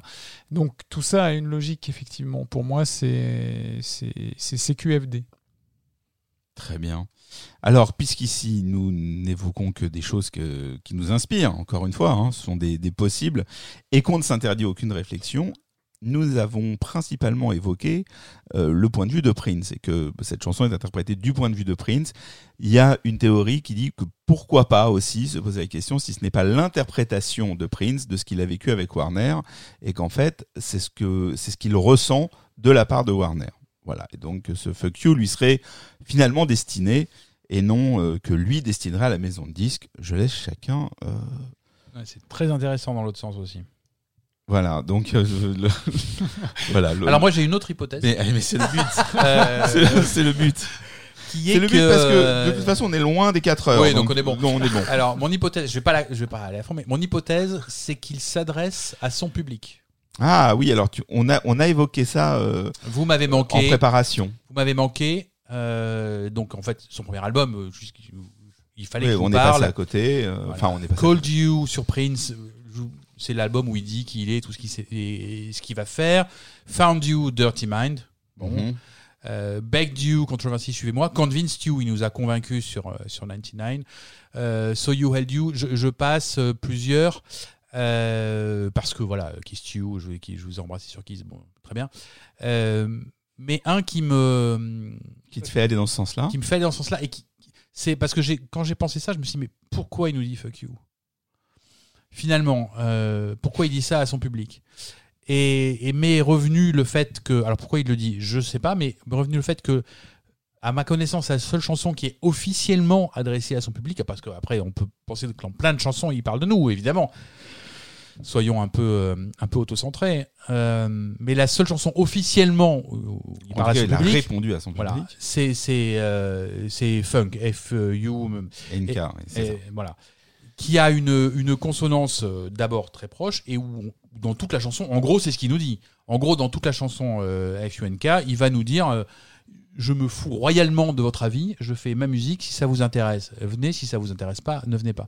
Donc voilà, euh, reprendre ça comme ça, moi m'a intéressé. Alors, Ask c'est- You, Diamonds and Pearls, je vous ai posé la Je- question. peut appuyer si justement tu mets le, ce, ce fuck you à l'époque de, de Gold Experience.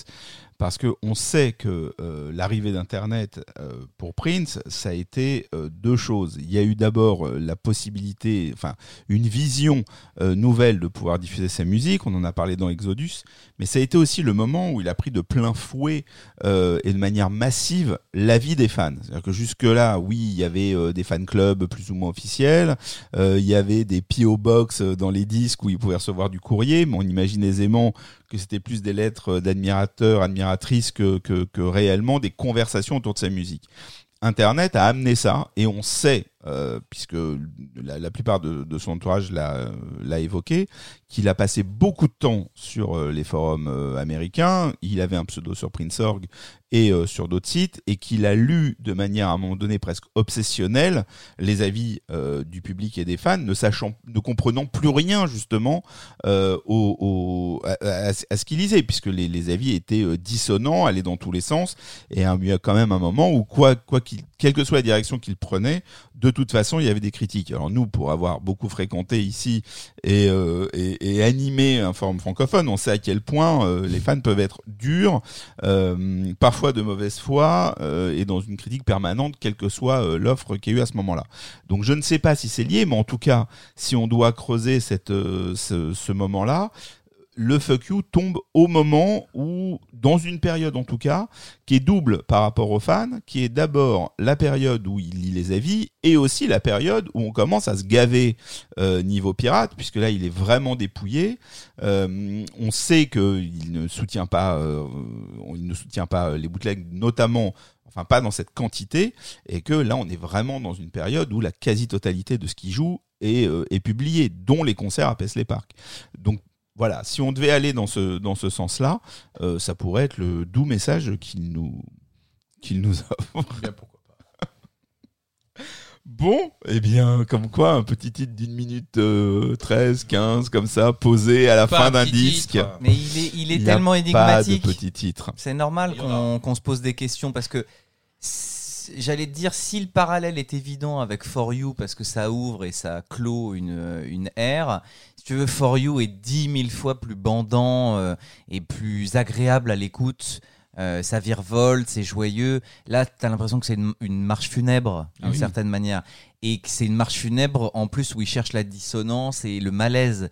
Donc on peut pas. euh, c'est rare quand même chez Prince quand il veut nous imposer une sorte de malaise sonore, on peut pas se passer à côté. Euh, je voulais moi juste rajouter en fait euh, pour euh, appuyer cette lecture à double, triple, quadruple lecture avec des sens multiples que pour moi le- le- l'avoir baptisé l'album Chaos and Disorder c'est moins par rapport à ce que raconte le morceau titre en lui-même que euh, ce qu'il traverse depuis 1993. Chaos et désordre, c'est ça en fait, c'est sa vie. C'est sa vie euh, professionnelle, artistique, euh, par rapport à ses fans c'est balancer des morceaux dans n'importe quel sens, la tête en bas, etc. Et, voilà. Et donc, c'est cette, cette, cette, propension qu'il a eue tout au long de sa carrière à, à avoir des lectures multicouches. Euh, bah, ça, continue et, malgré le fait que effectivement euh, cette, cette partie de carrière et ce disque en particulier peut apparaître euh, désordonné. Merci. Bon, bah, cet épisode sur Chaos and Disorder se poursuit avec notre deuxième témoin.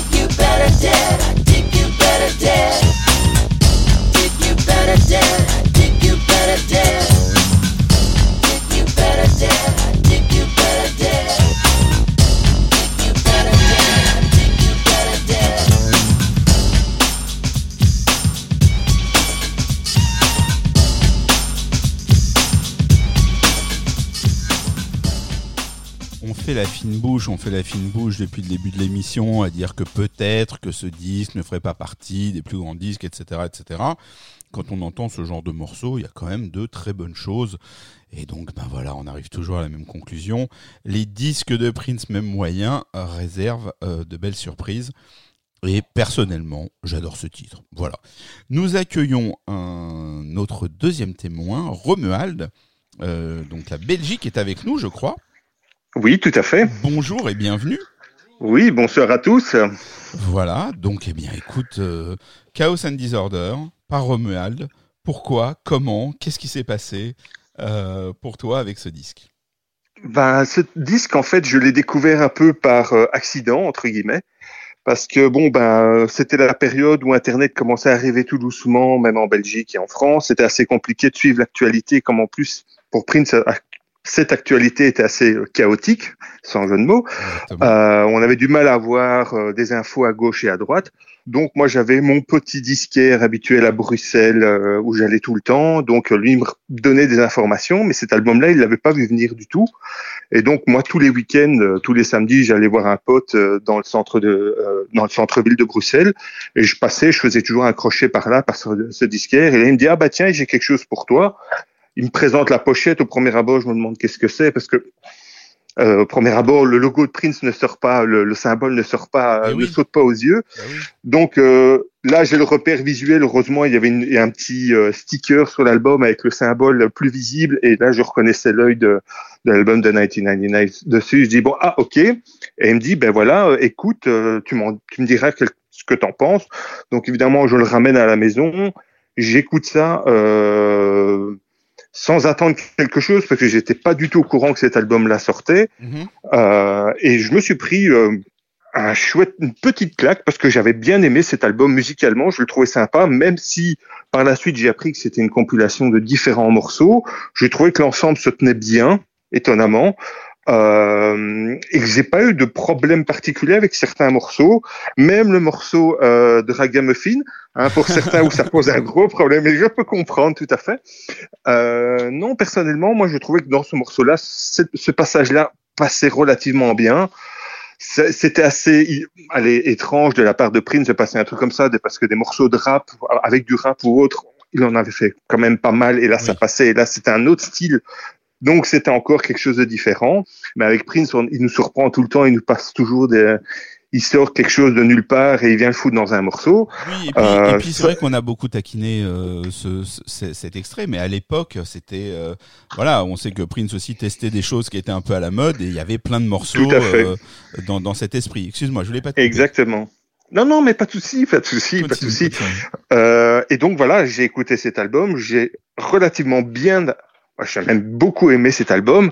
Euh, je trouvais que oui, comme euh, ça collait parfaitement à l'ambiance générale de, de cette époque-là, je trouvais, pour clôturer aussi. Euh, je trouvais que c'était bien dans la mouvance de Gold Experience, qui était un peu plus, je trouvais un peu plus organique, un peu plus simpliste euh, au niveau composition. On s'entend bien, simpliste, tout est relatif, mais je veux dire moins, plus épuré, on va dire. Tu trouvais Gold Euh, plus épuré que Chaos Sur certains morceaux, sur certains morceaux, sur certains morceaux, oui. Je veux dire au niveau des sonorités. Mhm, mhm. Euh, mais bon, c'est bon, c'est mon avis. C'est c'est- voilà. exactement ce qu'on veut que tu Euh, nous dises. Donc, comme par rapport à un Exodus, moi je trouvais qu'un Exodus était beaucoup plus riche euh, et beaucoup plus rentre dedans qu'un Gold Experience où on avait on avait eu entendu, entendu des morceaux en live ou des choses comme ça Mhm. qui étaient beaucoup plus euh, qui pétaient beaucoup plus à la figure que là dans l'album et je trouvais qu'ils étaient un peu aseptisés Mhm. ou surproduits et qui euh, je trouvais écrasaient un peu ces morceaux, certains morceaux. D'accord. Euh, et celui- et celui-là, je trouvais justement, ben, même s'ils sont produits et autres, il y a quelques petites fulgurances, des morceaux bien péchus, des choses qu'on se reprend bien dans la figure et qui sont agréables à l'écoute. Et donc c'est pour, je, pour je crois que c'est pour ça que j'ai bien aimé cet album parce que après Gold Experience, qui était un album qui a été maintes fois annoncé et euh, qu'on n'a jamais vu venir et puis qui est sorti en sachant qu'il y avait d'autres versions qui existaient des titres qui se retrouvaient sur l'album. Mhm. On- moi, j'ai eu une petite déception avec Gold que je n'ai pas eu avec celui-là parce que je m'y attendais pas du tout. Gold t'avait euh, déçu parce que les, tu trouvais que les titres de la version studio étaient moins euh, moins péchus que ceux de, de, de- du film Beautiful Experience ou de, de, de, de live que tu avais pu entendre. Et là, Tout comme tu avais fait. moins d'attentes, finalement, tu as eu un impact euh, plus fort. Voilà, c'est ça. Il y a eu l'effet de surprise, vraiment, où euh, on je me suis pris l'album vraiment euh, tel quel, quoi, sans aucune attente, sans avoir entendu d'autres certains morceaux avant ou autres.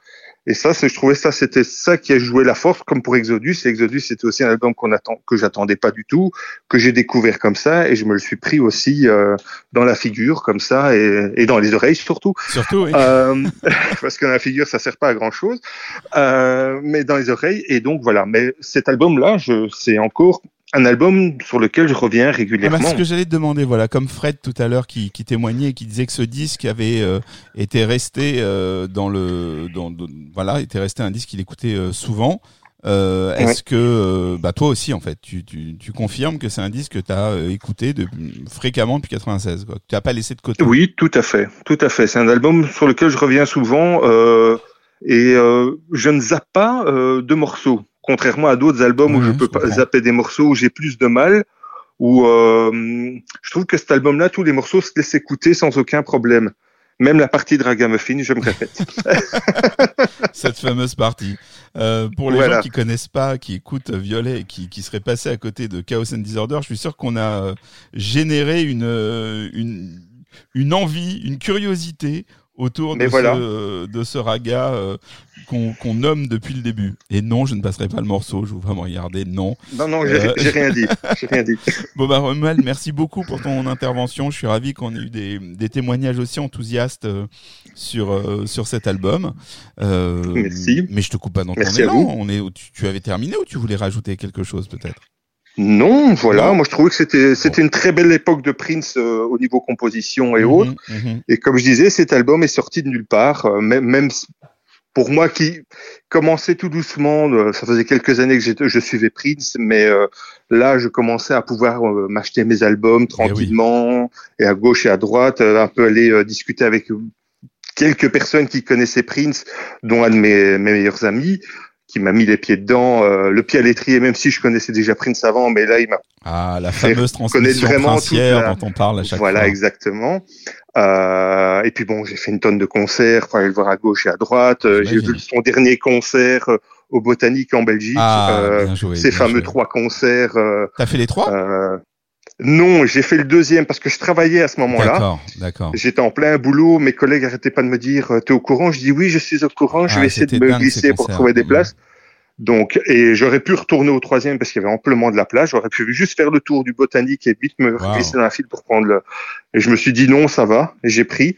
Euh, il m'en avait mis plein, plein la vue, plein les oreilles. vrai. Donc, euh, je me suis dit, je vais rester sur cette idée-là. C'est ce- c'est bien ce soir-là où il y a eu un des trois concerts où il, a, il est pratiquement resté assis à parler avec les gens entre les titres? Euh, c'est possible. Alors, ça doit être le dernier. quelque chose comme ça en Belgique. Je C'est possible le dernier. Il y a eu le fameux concert au, comment dire, au, au Village. Il y en a eu Bien deux. sûr, bon, cela c'est bon. le premier, le premier, je l'ai pas vu. Hmm. Euh, et le deuxième, on... j'ai un ami qui était là, qui est fan aussi, avec qui j'ai fait Ouais. plein de tournées, qui m'avait dit viens. Il vient en concert. Je dis non, ça va aller parce que c'était. Oh, J'en avais vu plein et je dis bon, je, je- en plus j'étais claqué. Je dis non, c'est bon, laisse tomber. Puis après j'ai eu le bootleg qui est revenu dans la figure et là j'ai compris. J'ai dit oui, oui, oui, On qu'est-ce que j'ai raté? Il ne faut jamais rater Voilà. un concert, surtout quand c'est dans sa ville. Encore bon. Voilà. Mais donc voilà, je encore merci à vous de m'avoir euh, donné un temps de parole Non, mais merci à toi, Euh, ça fait très plaisir. Et euh, un grand merci pour votre travail. Vraiment, euh, c'est vraiment agréable de vous écouter, de découvrir les morceaux sous un autre angle. Merci pour l'analyse des albums, la- l'analyse des morceaux, comment ils sont euh, euh, construits et autres. C'est un grand plaisir d'écouter ça tout le temps. Euh, et continuer euh, ce que vous faites, c'est parfait. Bah, merci beaucoup, Romuald. Merci. Merci à vous. Merci. Et donc on se, ben merci beaucoup. On écoute encore un titre de Chaos and Disorder et puis Allez. on va voir ce que Nicolas euh, a à nous dire sur cet album. Merci. Un grand merci à vous. Merci. Once was this ball a line straight down the middle. One side was black and the other one white, and they both understood so little. Their whole lives trying to tell each other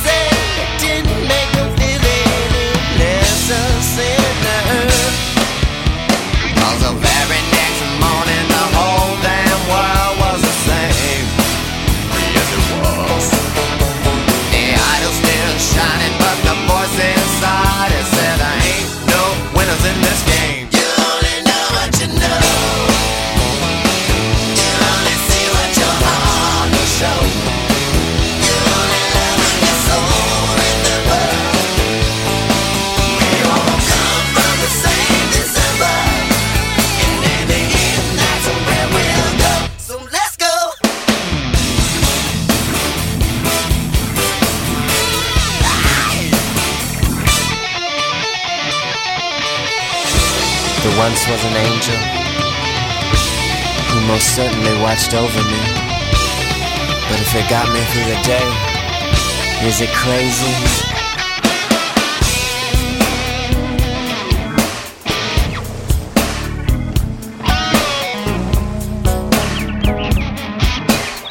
Yeah, I'll be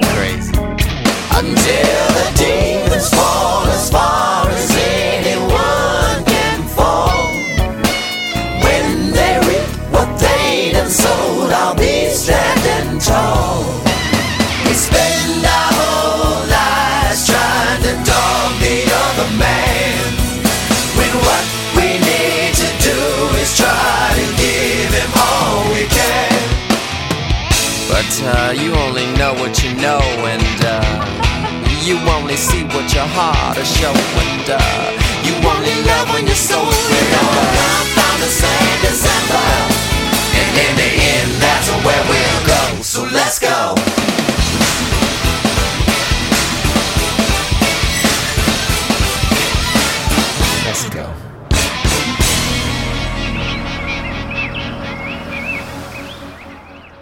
Nicolas Gabet. Tu as donc euh, écouté jadis et de nouveau euh, là pour préparer cette émission ce magnifique album. Certes. Et tu as des choses à nous dire peut-être. Ah oui, j'en ai plein. Et euh, justement, j'aimerais essayer d'apporter un peu ma pierre dans, dans cette analyse, ce décortiquage de ce marasme, de ce chaos. Y a-t-il une unité ou pas Euh, Voilà. Bon, on va commencer direct par ce qui fâche, hein, les critiques absolument désastreuses de cet album qui sont sorties à l'époque. Ah Bon, oui, en plus, c'est-à-dire qu'en plus de Ah oui. l'échec dont parlait Pierre tout à l'heure, euh, les critiques s'en sont donnés à cœur joie. C'est vrai, mais en, en même temps, on est bien placés, nous les Français, pour savoir que quand les critiques aiment pas, en général, ils se lâchent et c'est plutôt drôle.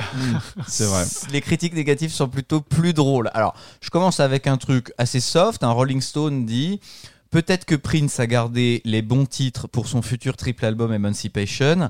Bon, si c'est le cas, les fans inconditionnels se sont fait avoir. On lui rappellera juste que ce ne sont pas les fans qui ont fait de lui un esclave, un slave. Ça, ça va, c'est soft. Mais des critiques bien informées. Oui, certes. Tout à Ils- fait. Ils, ils annoncent déjà euh, la suite. Exactement. Comment ça se fait que les critiques savaient t- déjà ça, euh, Pierre? La, la promo, enfin le, le, il y avait déjà des, des, des choses qui, en dehors du site euh, The Down, Ouais, qui annonçaient Emancipation? Ouais, du fait que moi je bossais à la Fnac, euh, bah, je voyais donc les représentants de toutes les maisons de disques euh, possibles et imaginables. Et effectivement, euh, j'avais euh, le représentant de EMI qui euh, très tôt, je crois, euh, après, euh, juste après la sortie de, de Chaos vers le, le mois d'août, savait que c'est eux qui allaient euh, distribuer Emancipation en novembre.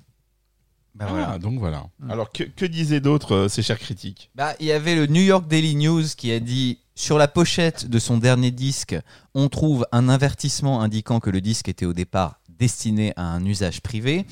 Si l'on traduit la pensée de Prince, ça voudrait dire mes chansons n'auraient jamais dû sortir du studio, mais comme je ne supporte plus ma maison de disques et que je me contrefous de mes fans, je les ai quand même sortis juste pour donner à Warner une dernière raison de regretter de m'avoir contrarié. voilà. Et alors même Jim Walsh, Ah oui. Jim Walsh qui a fait les liner notes de Gold Experience, Jim Walsh qui est un journaliste du Saint Paul Pioneer Press, donc un journal local Minneapolis, qui a été quand même un, un suiveur, un admirateur de la carrière de Prince, dit Chaos et Disorder est une collection peu inspirée de jam, de brouillons inachevés et de restes réchauffés. Le plus grand mystère est de savoir pourquoi un artiste si fier, si férocement compétitif et précurseur a sorti une œuvre aussi médiocre. Bon, Bon. la Alors-. Alors ce qui est très très drôle, c'est que la palme revient aux rares journalistes qui ont défendu entre guillemets le disque. voilà.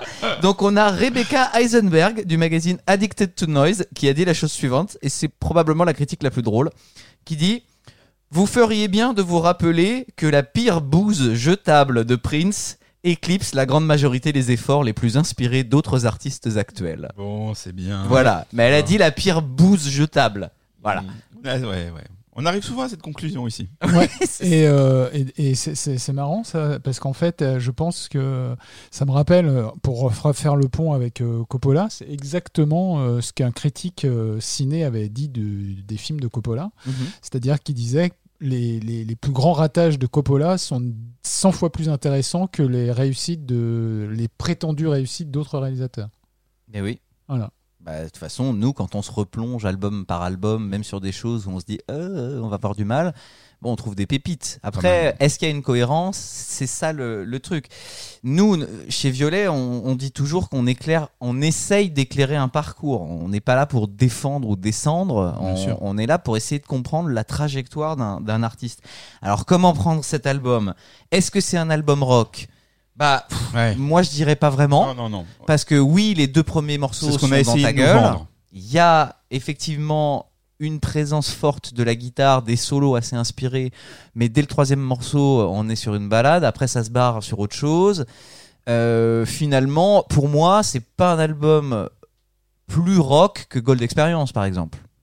Il y a une parenté assez proche entre les deux albums. Finalement, sur euh, Gold Experience, il y avait Endorphin Machine. euh, euh, quoi?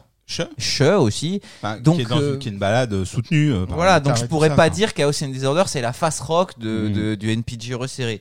Est-ce que c'est un album bâclé? Bah franchement, si on écoute Same December qu'on vient d'entendre, on peut pas dire ça. Mhm. C'est quand même très chiadé, très produit. Euh, même si on n'aime pas le synthé, les, les effets spéciaux, il y en a quand même dans tous les sens. Il y a de la matière sonore à appréhender. Est-ce que c'est un album de colère? Comme la Non. pochette pourrait le présager, pas vraiment non plus. Surtout si on écoute la première moitié qui est hyper lumineuse. Oui, et puis euh, au niveau des paroles, euh, Fred vient de nous de, Bah non. le contraire. Non. Mm. Donc euh, est-ce que c'est un chaos désordonné? Bah, Pas vraiment. Alors peut-être qu'on va trouver un début de réponse en repartant des sessions de The Undertaker, puisque le riff de Zanali s'y trouve.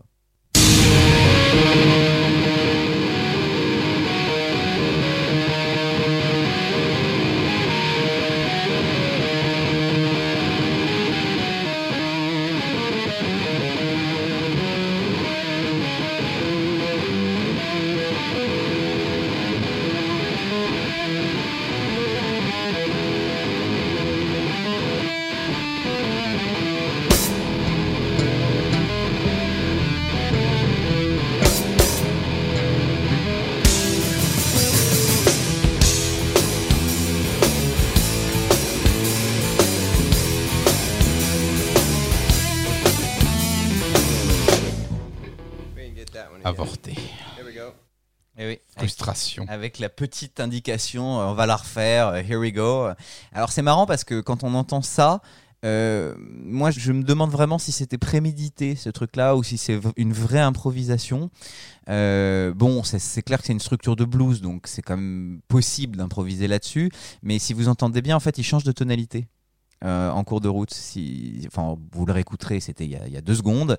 Euh, en fait, il commence une sorte de solo euh, un peu dissonant, un peu sans structure, et puis il part sur le riff, mais avant de partir sur le riff, il monte d'un ton.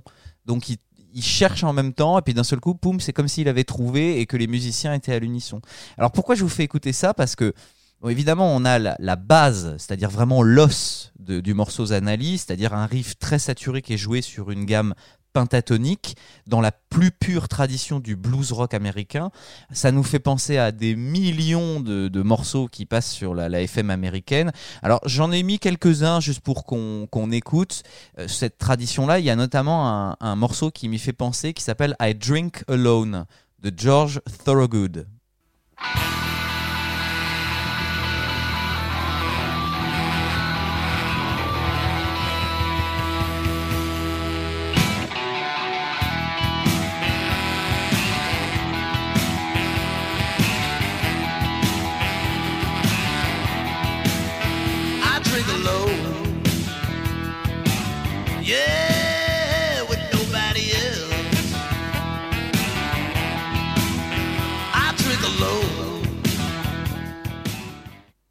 J'aurais pu vous en faire écouter plein d'autres, hein, évidemment, mais généralement ce style, c'est dans l'imaginaire collectif, c'est associé aux grands espaces américains, aux bikers, à une pose un peu rebelle. On peut penser à certains morceaux de ZZ Top, à Bad to the Bone et à ce Drink Alone. Et pourquoi je vous ai fait écouter ce I Drink Alone? C'est parce que il y a un esprit un peu un peu poisseux qui se dégage généralement de ce type de structure musicale. Or, ce qui est intéressant, c'est que la version finale de Zanali, ça donne ça.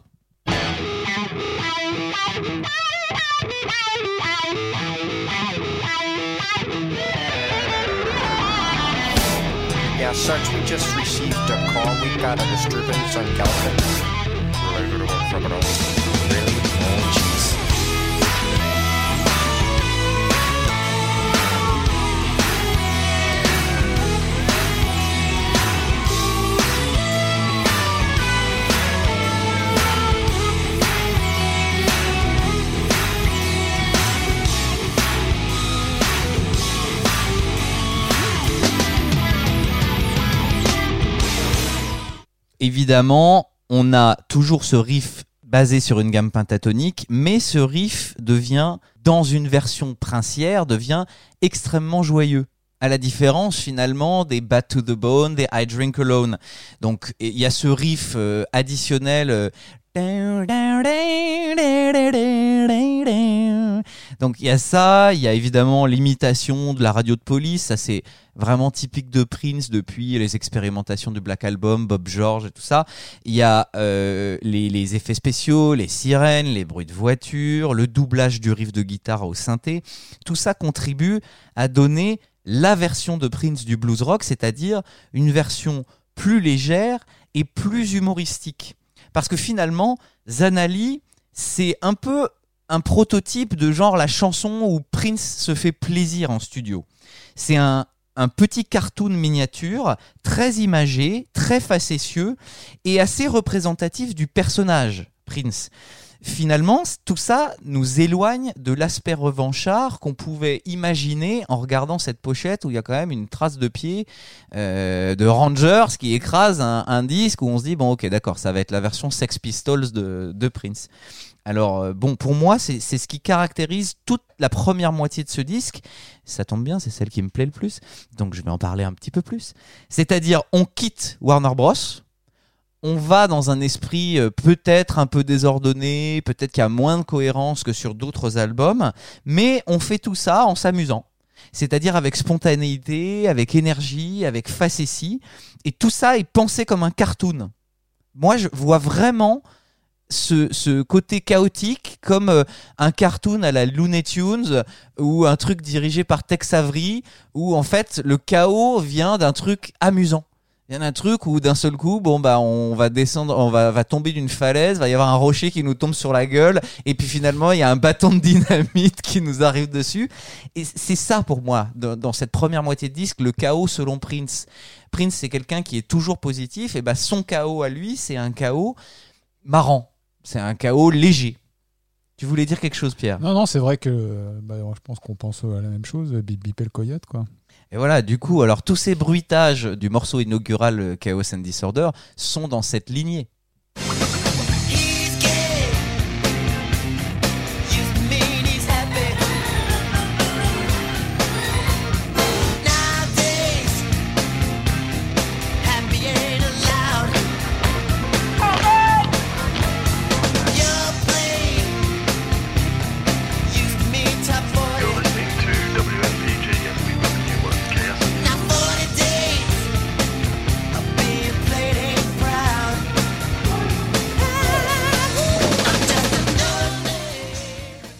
Frédéric. Ouais, J'avais oublié de dire un truc tout à l'heure. Euh, he's gay used to mean he's happy. Là, le bruitage qu'on entend, c'est des bruits de bottes. Oui. Et c'est juste l'époque où euh, il y a eu tout l'histoire aux États-Unis du fait que les gays étaient exclus de l'armée. Ah, bah merci. Merci pour cet ajout. Voilà, donc Quel apport. c'est ça le truc, c'est que tous ces bruitages, d'une certaine manière, ils peuvent nous apparaître soit dans une version négative et destructrice comme quelque chose de super kitsch qui a rien à foutre là, et que finalement une version démo euh, que tout le monde peut trouver sur YouTube, euh, euh, un peu stripped to the bone, nous éloigne de, de ça et on retrouve le côté power trio euh, euh, initié sur The Undertaker. Bon, on peut le voir aussi d'une manière positive comme une façon de s'amuser, de faire un dessin animé musical. Alors pour les fans, oui, c'est une affaire difficile parce que, comme je le disais en tout début d'émission, on sort d'une ère euh, qui pour moi est absolument passionnante, qui est euh, Beautiful Experience comme Gold Experience euh, et encore on pourrait rajouter Exodus, avec une ambition musicale et toute l'attente que ça supposait. Bon bah évidemment dans cette première moitié de disque, euh, on n'a pas forcément affaire à des grands morceaux, mais à des vignettes extrêmement bien troussées, toujours soigneusement mises en images, c'est ce côté cartoon dont je parlais, et avec des ambiances musicales variées, extrêmement bien interprétées par le, le NPG, hein, bon, c'est pas des manches hein, quand même, faut, faut le dire, et des emprunts à l'air du temps. Alors donc euh, chaque morceau a une sonorité ou une influence différente. Chaos and Disorder, il y a un esprit très 70s avec l'orgue à monde qui est très présent. Ça peut nous faire penser à Sly and the Family Stone. Moi, d'une certaine manière, ça me fait penser un petit peu au riff de Are You Gonna Go My Way de Lenny Kravitz qui s'inspirait aussi des, musiques des, des années 70.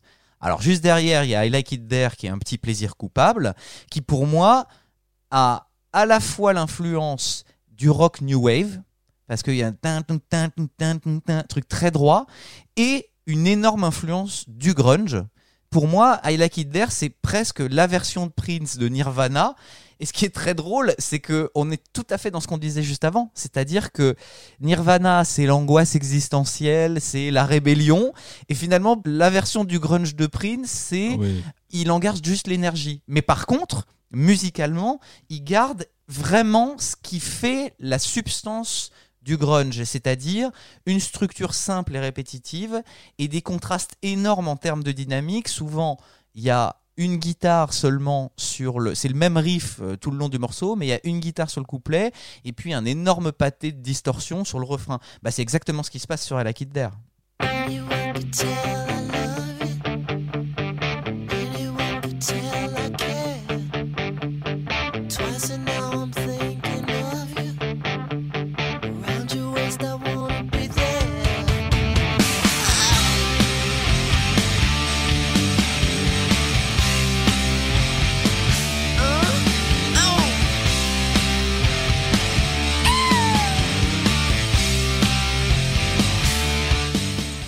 Et pour moi, le parallèle avec Nirvana ne s'arrête pas là, parce que si on écoute bien les morceaux de Nirvana comme c'est un power trio, forcément, au moment du solo de guitare, d'un seul coup, il y a la guitare soliste qui prend le dessus, mais derrière, il n'y a plus le mur de guitare qui, qui euh, fait le, backing band. Bah, c'est exactement pareil sur I Like There.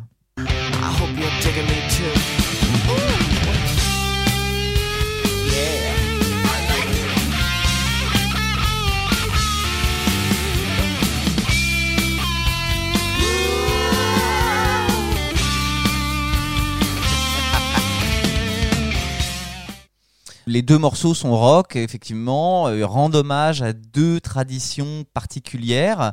Euh, si on rajoute Zanelli avec le blues rock, on est dans une musique américaine, différentes périodes, différents esprits, mais c'est encore une fois la traduction Prince de ces styles-là. Alors après Chaos and Disorder et I Like It There, c'est là où on sort un peu de l'aspect rock. On arrive Dinner with Dolores, qui pour moi vraiment un petit bijou de, de texture et de, de composition, avec une énorme influence de pop psychédélique des années 60. Et pour ça, je vais vous faire un petit cadeau encore une fois. Je vais vous faire écouter la guitare principale isolée.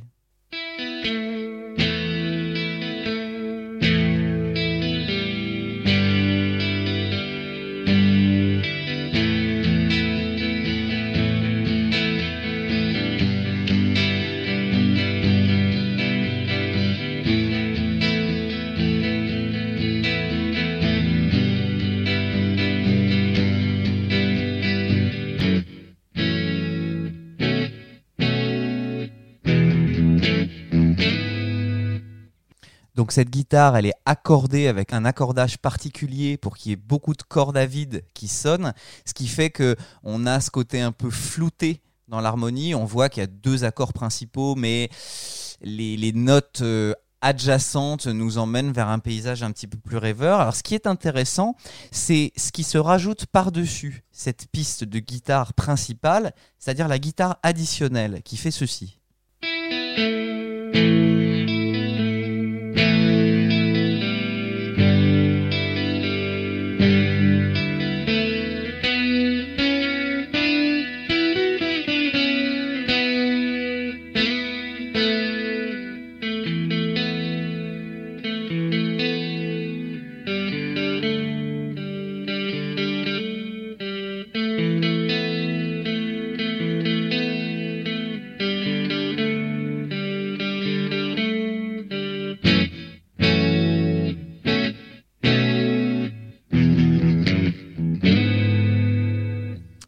Là, cette guitare additionnelle, elle nous rappelle parfois un peu la sitar.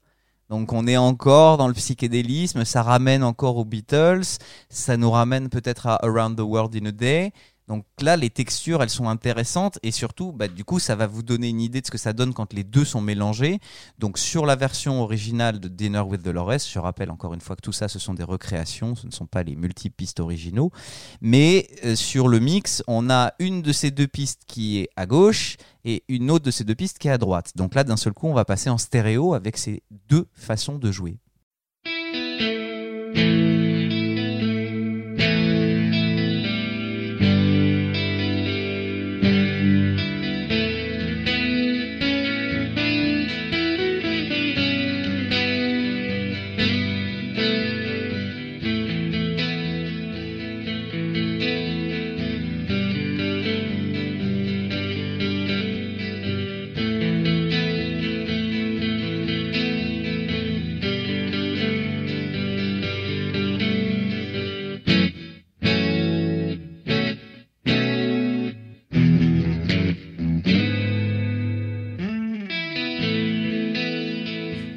Donc évidemment, on se rend compte à l'écoute de, de ce mélange que les textures se fondent à la perfection. Et évidemment, que dire de ce solo magnifique? Vraiment, c'est du miel pour les oreilles, ça.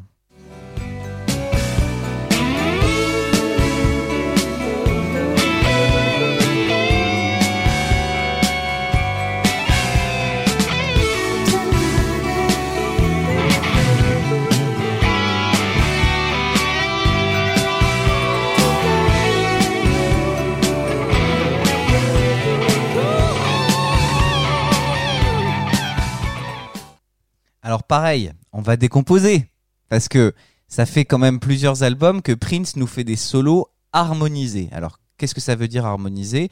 C'est quand on fait une première prise de solo et que on l'écoute bien a posteriori et qu'on va jouer un deuxième solo par-dessus en essayant de rester dans la même gamme, parfois en s'en écartant aussi, mais l'idée c'est que au lieu d'avoir une seule note jouée, on en a deux, voire trois en même temps, un petit peu comme si on jouait sur un instrument polyphonique comme le piano, comme si on mettait trois doigts en même temps. Mais c'est une technique de studio qui est extrêmement employée par Prince. Donc ce solo, par exemple, il y a une guitare qui fait ça.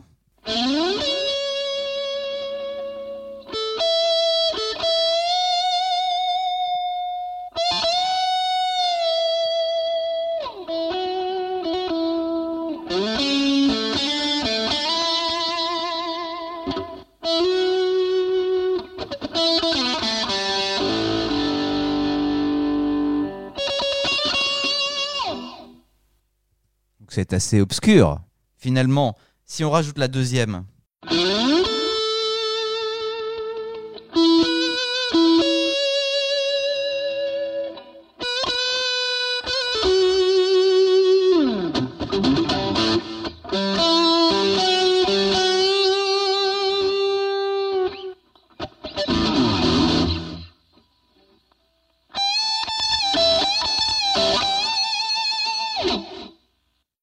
Si on réécoute maintenant les deux ensemble, vous comprenez mieux comment ça fonctionne, cette technique d'harmonisation.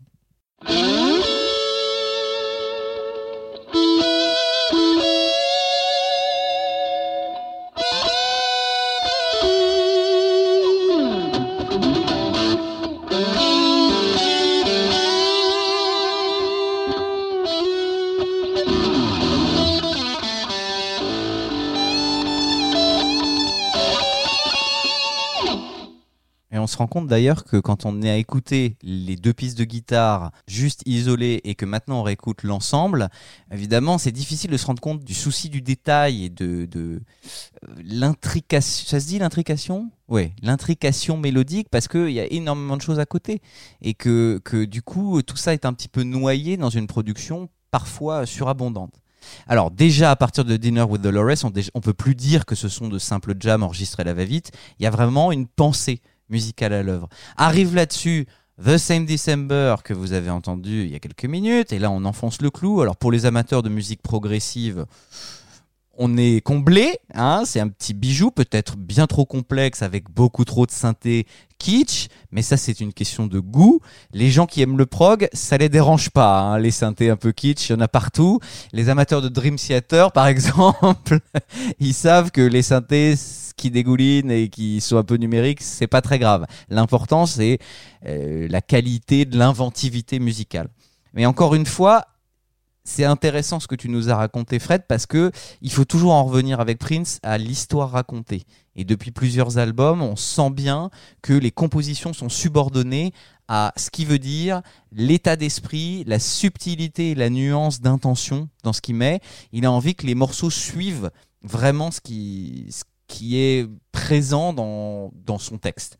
Alors, les dissonances et j'allais dire les, changements de structure de ce morceau, moi, me font penser évidemment à Live and Let Die de Paul McCartney, qui lui aussi est un morceau très biscornu, qui est aussi entre la balade, la musique contemporaine, le reggae, avec des changements de tempo dans tous les sens.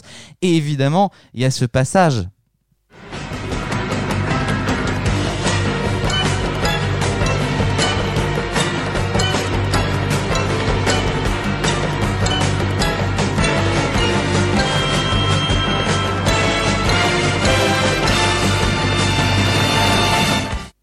qui, dans sa traduction princière, devient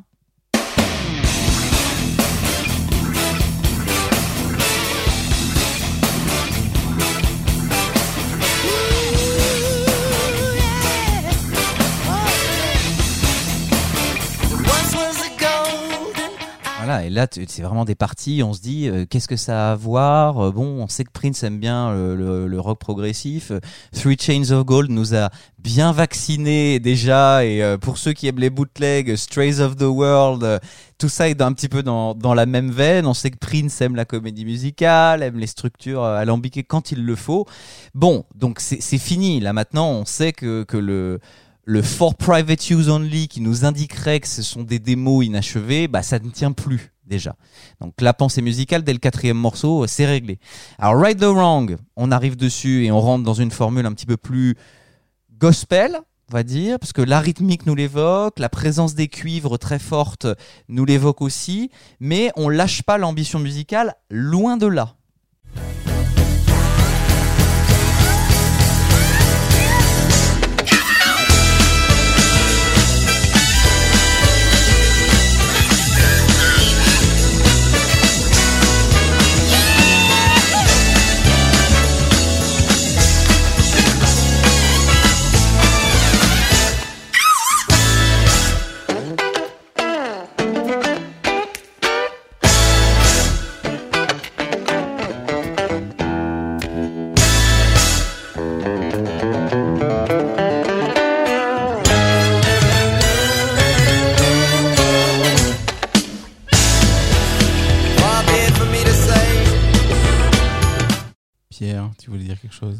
J'ai toujours trouvé aussi qu'il y avait un petit côté euh, country western euh, dans, Complètement. dans ce morceau.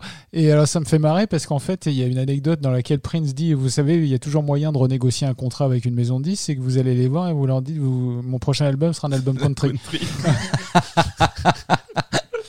C'est vrai. C'est bien. Et puis alors le Right the Wrong Baby Yeah Tu vois là, là pour moi on est encore dans dans un Tex Avery quoi. C'est Il venait de voir les Blues Brothers.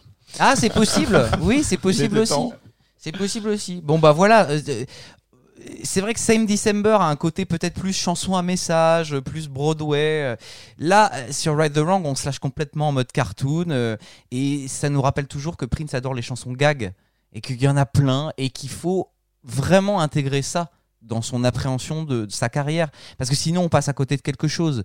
Euh, on n'est pas que dans les jams dansants, on n'est pas que dans les, la période d'après où il va faire des trucs plus politiques. Euh, il faut intégrer le côté gag, euh, je veux dire, les Jack You Off, les La La La, Hi Hi Hi, les Scarlet Pussy, tout ça, c'est un peu des chansons gag aussi. Et il faut pas vouloir toujours y voir un, truc de sérieux, quoi. Prince, il avait aussi des journées où il avait envie de faire la, déconne et, et ça fait partie de son personnage. Donc, toute cette première partie se finit avec Zanali dont on a longuement parlé. Une partie fun, variée, avec une cohérence d'ensemble, avec de la guitare au premier plan, un groupe ultra tight.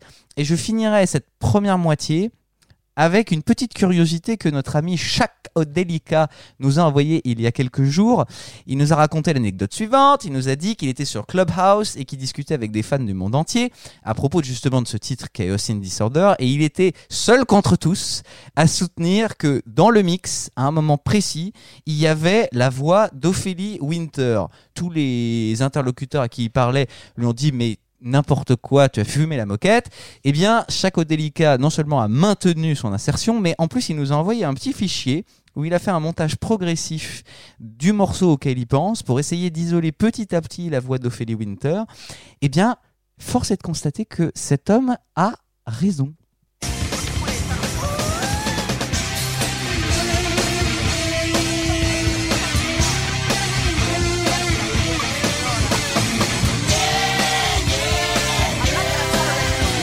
C'était là. Hein. Alors, premier traitement.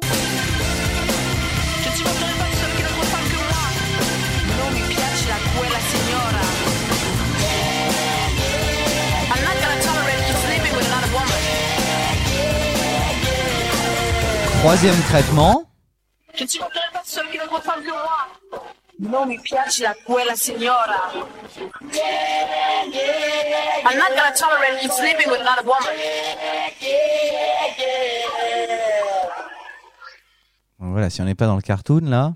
Donc Ophélie Winter dit dans trois langues différentes, français, espagnol et anglais, en gros, euh, je ne supporterai pas qu'il qu'il aille euh, forniquer avec d'autres euh, d'autres femelles de l'espèce humaine. Voilà. Bien, merci Chaco Delica pour cette exclusivité à violet, puisque donc maintenant vous savez que Ophélie Winter était en studio avec Prince. Nous n'avons jamais entendu sa version de The Most Beautiful Girl in the World, mais elle est sur Chaos and Disorder, enfouie dans le mix. Voilà pour cette première moitié. Alors, je vais beaucoup moins parler pour la deuxième moitié parce que je l'aime moins et parce qu'elle est clairement beaucoup plus problématique. Parce que d'un seul coup, on avait tout cet univers cartoon qui avait été développé et boum, on se mange ça dans la gueule. MPG to the maximum. All the time, road boy. 96 and better. Legendary. Le voilà. Le voilà le ragamuffin. Il est là. Mais cela dit, euh, les, les plus téméraires pourront écouter le morceau en entier pour entendre le... Voilà. Alors il faut savoir pour les jeunes euh, qui euh, Qui n'ont pas connu euh, Shaggy. qui n'ont pas connu Shaggy Les ni Chamaranx, Les heures de gloire de Shaggy il y a eu euh, au début des années 90, il y a eu une mode assez éphémère, hein, il faut le dire, du ragamuffin qui était donc une musique dérivée du reggae, du raga, enfin de ces musiques jamaïcaines sound- euh, basées sur le sound system où il y avait ce type de voix, ce type de flow. Euh, bon, euh, ça n'a pas eu une filiation incroyable dans l'histoire de la musique. Non, parce que en fait, pendant 10 secondes, t'es un peu euh, surpris du, du- du débit, puis au bout de 15, t'es lassé. Bah Sauf voilà. que les morceaux sont plus longs. Exactement. Voilà. Donc, euh, est-ce que ça te réconciliera avec le reggae et sa tradition musicale euh, descendante, Rafi? On ne sait pas. On, on ne sait pas, on verra. Est-ce On- qu'une version, une version dégradée du reggae te conviendrait Donc là, on est bien d'accord qu'avec ce beat super lourd, ce ragamuffin et même cette tonalité mineure, c'est-à-dire Ah. que les cinq premiers morceaux sont, dans- sont en majeur. D'un seul coup, boum, on a un morceau mineur. On rentre dans un esprit de sérieux, une dureté un peu street, euh, qui, qui du coup euh, nous fait retourner un, un focus R&B qui existait déjà dans Love Symbol. Mhm. Et c'est autre chose, quoi. C'est un esprit NPG, c'est moins Prince. NPG to the maximum. Oui, c'est moins Prince facétieux. Alors bon, l'ajout du ragamuffin, euh, bah je suis désolé, hein, vous Ah, allez la voir. euh, bah si. Faisons, fait plaisir à... Si, si. Ah bah si. Oh, Je vote pour. Non mais on parle de Chaos and Disorder. Vous fa- euh, ah. Pierre et Rafi, vous faites partie du camp. où Vous dites Chaos and Disorder, ça ragamuffin. Et bah voilà, il y a ça dans un album de Prince.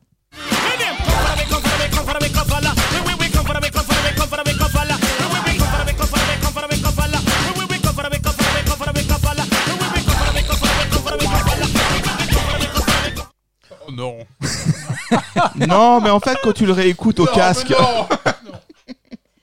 Ah, je suis désolé. Il fallait, il fallait que quelqu'un se dévoue. Je suis désolé. Alors, C'est- C'est c'est pas rendre ho- hommage à ce titre quand même qui, qui, qui quand Il même ne a- mérite pas. non qui comprend de bons moments. Ah mais euh, si, la base du morceau est La bien. base du morceau est bien. Après, on va parler de pourquoi ça, ça peut coincer pour, pour certains qui sont assez majoritaires. Mais, mais euh, le, le beat de départ, le groove de départ est bien. Alors, je suis- j'ai été étonné que tu ne parles pas de ses collaborateurs, rappeurs et Ragamuffin Man. C'est vrai. Monsieur, je- voilà. Alors donc, le Ragamuffin Man s'appelle Steparanx, Ah, qui est donc cousin de de qui est donc le, le cousin de Chabaranx et le rappeur est Scrap D qui Ah, est donc qui est le, le cousin de, de Chuck de D. Chuck D. Donc Donc plus sérieusement, qui sont ces gens? Alors ce sont des musiciens locaux de Minneapolis. Ah D'accord, très bien. Ils n'ont Ah, pas eu une carrière Ah, euh, non. Non. invraisemblable. Non. Mais de sources sûres, il y a des gens quand même qui les ont fréquentés. Alors après, ça n'engage que leur témoignage évidemment, mais ce qui Et qui en disent beaucoup de bien. bah, qui en disent beaucoup de bien, mais surtout ce qu'ils disent, c'est que c'est marrant. Mais Scrap D, il dit Prince m'a laissé une liberté absolument totale dans mon rap. Ce qui n'était pas le cas de Tony M. Non. Enfin, en tout cas, peut-être que sur Gold Nigga, Tony M avait plus de liberté, mais on a suffisamment dit euh, dans les épisodes précédents que Tony M, lui, euh, son rap était largement supervisé par Prince, voire plus. C'est peut-être aussi bien. C'est peut-être aussi bien. Moi, personnellement, je trouve que le rap de Scrap D, il, est très, très, très, très bonne tenue. Et je corrobore les dires de Nicolas, parce que Scrap D était dans le coin quand euh, Emancipation a été fait. Je pense d'ailleurs que I, euh, I Rock Therefore I Am fait partie des, sessions. Ça a vérifié sur, euh, euh, sur, euh, les temporalités de, des sessions d'Emancipation. Mais on va le retrouver sur des morceaux comme euh, Da Da Da ou euh, Mr. Happy sur Emancipation. Et là, pour le coup, euh, ça, le flow et, et le groove est, est présent. Quoi. Ah, complètement. Mm. Donc, euh, alors le truc, c'est pourquoi moi, personnellement, moi-même, je n'accroche pas à ce titre, c'est parce que vraiment, c'est un morceau qui est étiré en longueur et on se demande vraiment pourquoi. Il y a par exemple sur Emancipation, on en reparlera, des morceaux qui sont étirés en longueur, mais il y a une progression dans l'arrangement. Là, tu sens qu'il y a une partie raga, une partie rap, mais la partie rap, elle arrive au bout de 4 minutes 30, et on se dit, bon, c'est bon là, en fait, tout a été dit. La fin, elle s'étire en longueur, c'est toujours le même groove. Euh, c'est compliqué, quoi. Et puis, alors, les, les- le, le refrain, honnêtement, moi, je trouve ça un peu kitschouille, personnellement. Le groove est bon, mais la ligne mélodique du refrain, bof, bof. Euh, ça n'est que mon avis, modeste. Et puis, euh, il y a des mélanges stylistiques assez improbables. Alors, il faut admettre, quand même, qu'il y a des coups de génie. Rosie Gaines qui revient fait une très très belle perf sur ce titre. Le mélange break rythmique scratch est quand même pas mal foutu.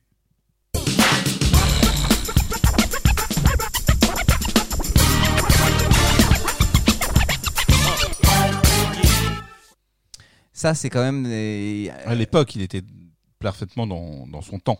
Ah bah parfaitement dans son temps. Et c'est même ce qui a fait dire à certains Mm. fans qui suivaient la tendance plutôt qu'ils la créaient. Mais sur ce genre d'exemple, c'est bien foutu. Les, les, les petites pêches rythmiques à contre-temps avec le scratch qui est lui dans le temps. C'est intéressant. C'est voilà. Et puis sur une, une sono euh, bien forte, euh, ça, ça prend tout son sens. Voilà. Et puis, euh, comme on vient de le dire, le rap de Scrapdy est très bon. C'est juste qu'il arrive trop tard et que pff, voilà. Ensuite, il y a donc euh, le diptyque Into the Light I Will. Alors, c'est pas que ce sont pas des bonnes balades. hein. Franchement, euh, moi je trouve que ce sont des, bonnes compositions. C'est que quand ça arrive à cet endroit-là dans l'album, là, on sait plus du tout quelle est la direction globale. Il n'y a plus aucun second degré.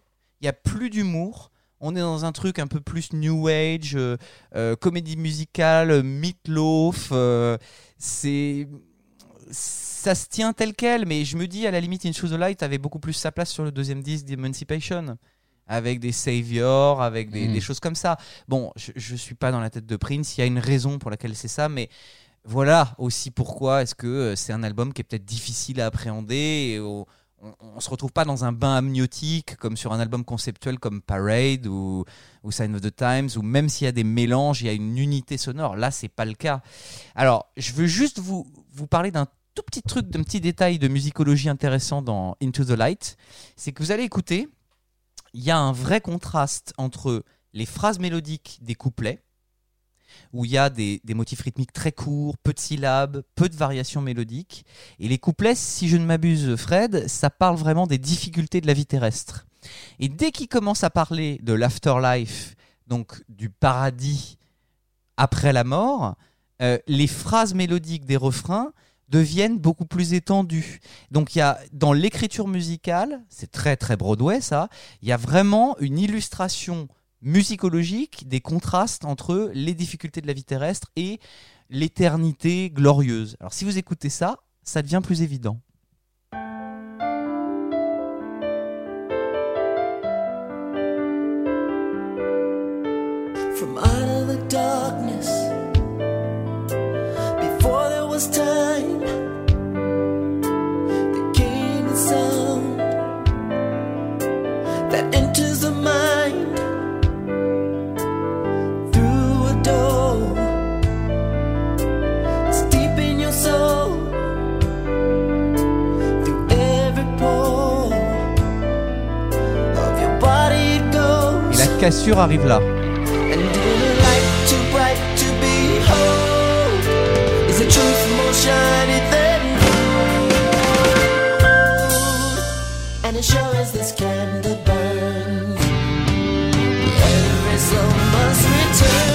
Into the light.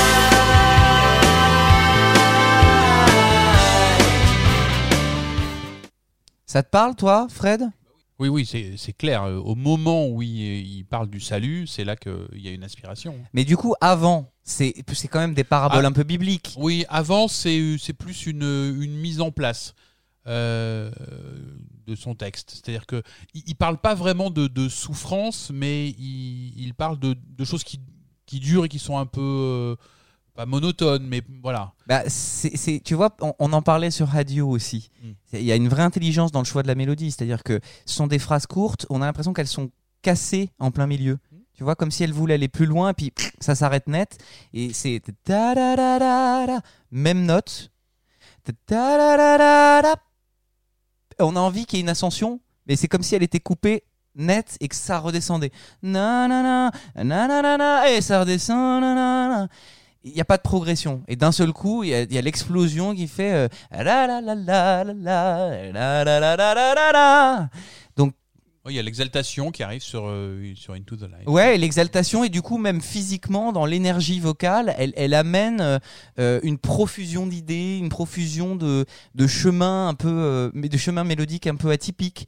Donc c'est c'est intéressant parce que vraiment, je pense que à, à cette étape de sa carrière, Prince a vraiment intégré un- une palette de langage musical énorme et que euh, au-delà de la spontanéité pure de création dont il a le secret, il y a vraiment une compréhension de ses effets et de ce qu'il peut faire avec ses- son, écriture musicale qui soutient un propos et qui le renforce. C'est intéressant parce que c'était peut-être. Ça, c'est peut-être pour le coup un, chemin. C'est-à-dire que ses premiers albums sont peut-être plus des musiques avec du texte par-dessus. Euh, et là, il a une grammaire musicale en fait qui lui permet d'appuyer un propos. ouais. Exactement. Et il se rapproche d'autant plus de son amour de la comédie musicale. Alors personnellement, moi je préfère. Est-ce que le travail dont parlait euh, Pierre tout à l'heure sur le, le film, Ouais. on lui a commandé euh, de la musique de comédie musicale, l'a amené à se pencher encore plus sur la technique de, de composition J'en sais rien. hein. C'est possible, on- mais en, en off tout à l'heure, on parlait du, du Glam Slam Ulysses. Oui. Qui était son projet de ballet, comédie musicale, euh, opéra interactif ou je sais Mhm. pas quoi. Bon, bah, il il y, a des morceaux comme Strays to the World Oui, tout à ou- fait. Où il y a déjà un côté un peu grandiloquent. de- Three de- de- Chains de of ça, Gold, bien sûr. euh, voilà. Mais c'est vrai que là, là, c'est- c'est presque plus subtil. Et on, on va la voir beaucoup plus dans, dans les années suivantes. Euh, Il y a, il y a un, un truc qui a été amorcé à partir de Com, qui est que euh, on peut se contenter de morceaux moins clinquants et moins tape à l'œil, avec des, des gimmicks moins accrocheurs à partir de cette période de Prince, parce que finalement la subtilité, elle va arriver dans des choses plus fines. Et, et, et c'en est un exemple. Est-ce que Into the Light est un grand morceau? J'en sais rien. Mais en tout cas, dans son analyse, elle, elle révèle des secrets intéressants.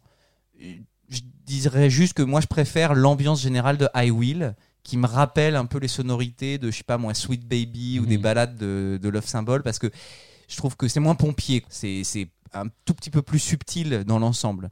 Mais euh, voilà, c'est deux excellentes ballades euh, qui se marient très bien. Et puis le, le côté, pour le coup, je pense que le côté pompier, comme tu dis, de Into the Light correspond complètement au propos parce que euh, il parle quand même de se retrouver dans la lumière de Dieu euh, après la mort et pour euh, un, un, infini. C'est pas le moment euh, d'y aller dans le dans la demi-mesure finalement parce que c'est. Non. Oui, oui, c'est ça. Avec exaltation, avec joie. euh. Si on était à l'église, ça serait un moment où, euh, où en effet la musique serait comme ça euh, exaltante. C'est- C'est c'est de la musique d'église, hein, ça. Oui, c'est vrai. Quand on va euh, dans des euh, dans des messes aux États-Unis, euh, à Minneapolis par exemple, quand on voit ce, ce qu'est la musique d'église aujourd'hui aux États-Unis, c'est pas le c'est pas le du, du gospel avec des gens qui tapent dans les mains. C'est euh, euh, il y, a- il y a un groupe, euh, ça joue. euh, il y a, il y a Saint Paul, Paul Peterson de, de The Family qui, qui, qui lead un groupe euh, et c'est filmé avec deux Luma et, et ça joue quoi. Mm. C'est une heure et demie de concert et une demi-heure de prêche et de concert de cette ambiance là. Mm, mm, mm. C'est vrai. Bon, Dig You Better Dead. Ah. Je m'excuse. Vas-y. Je n'ai pas envie d'en parler. je sais pas. Je, je... sais pas. Ce titre, je sais pas en fait. Ça, ça me rentre par une oreille et ça me sort par l'autre. Euh, je trouve ça répétitif. Je trouve ah ça dissonant juste pour être dissonant. Euh, et en même temps, la mélodie est gnangnan. Euh, nanana, nanana, nanana. Je, je, voilà, je, ça c'est vraiment une chanson que je, je, je zappais déjà à l'époque et que j'ai rezappé immédiatement. Alors peut-être que c'est, il y a un truc en moi, tu sais, qui rejette ça. Donc peut-être que psychanalytiquement, il faudrait que j'interroge pourquoi. Mais euh, Ou non. Ou pas, Non, voilà. non, non, non, non, je sais pas. Je, je, voilà. La merde. On est vraiment dans le fuck off à Warner Bros pour moi et euh, et voilà, c'est c'est avec Had You, euh, bon bah ça ça nous indique que ok, le chaos et le désordre, il arrive un peu tard, mais il est présent quand même. Et donc euh, bon, on en a largement parlé, donc je vais pas épiloguer là-dessus. Donc il y a ce morceau absolument étonnant, très étrange, qui est cet écho à For You qui s'appelle Had You, avec donc une utilisation d'un instrument que Prince a peu utilisé, qui est le mélotron. Donc le mélotron, c'est un instrument qui a été popularisé par le morceau Strawberry Fields Forever des Beatles. Donc c'est un orgue à bande. C'est compliqué à comprendre, mais dites-vous que en fait c'était un système de, de presque de cassettes, et en fait chaque touche du clavier actionnait une cassette particulière. Du coup, si vous vouliez un son de, je sais pas moi, de flutio, bah, en fait il fallait mettre toutes les bandes euh, flutio. Mais sauf qu'il fallait mettre toutes les bandes euh, qui étaient des loops, donc euh, un peu rudimentaires, mais il fallait mettre toutes les bandes de flutio pour le sol, le la, le si, le do, le ré. Donc ça mettait 45 minutes. Donc il valait mieux pas changer de, de, de, son tous, les quatre matins. Bon, bah c'est un exemple de d'utilisation de cet instrument très vintage, très 60s euh, par Prince.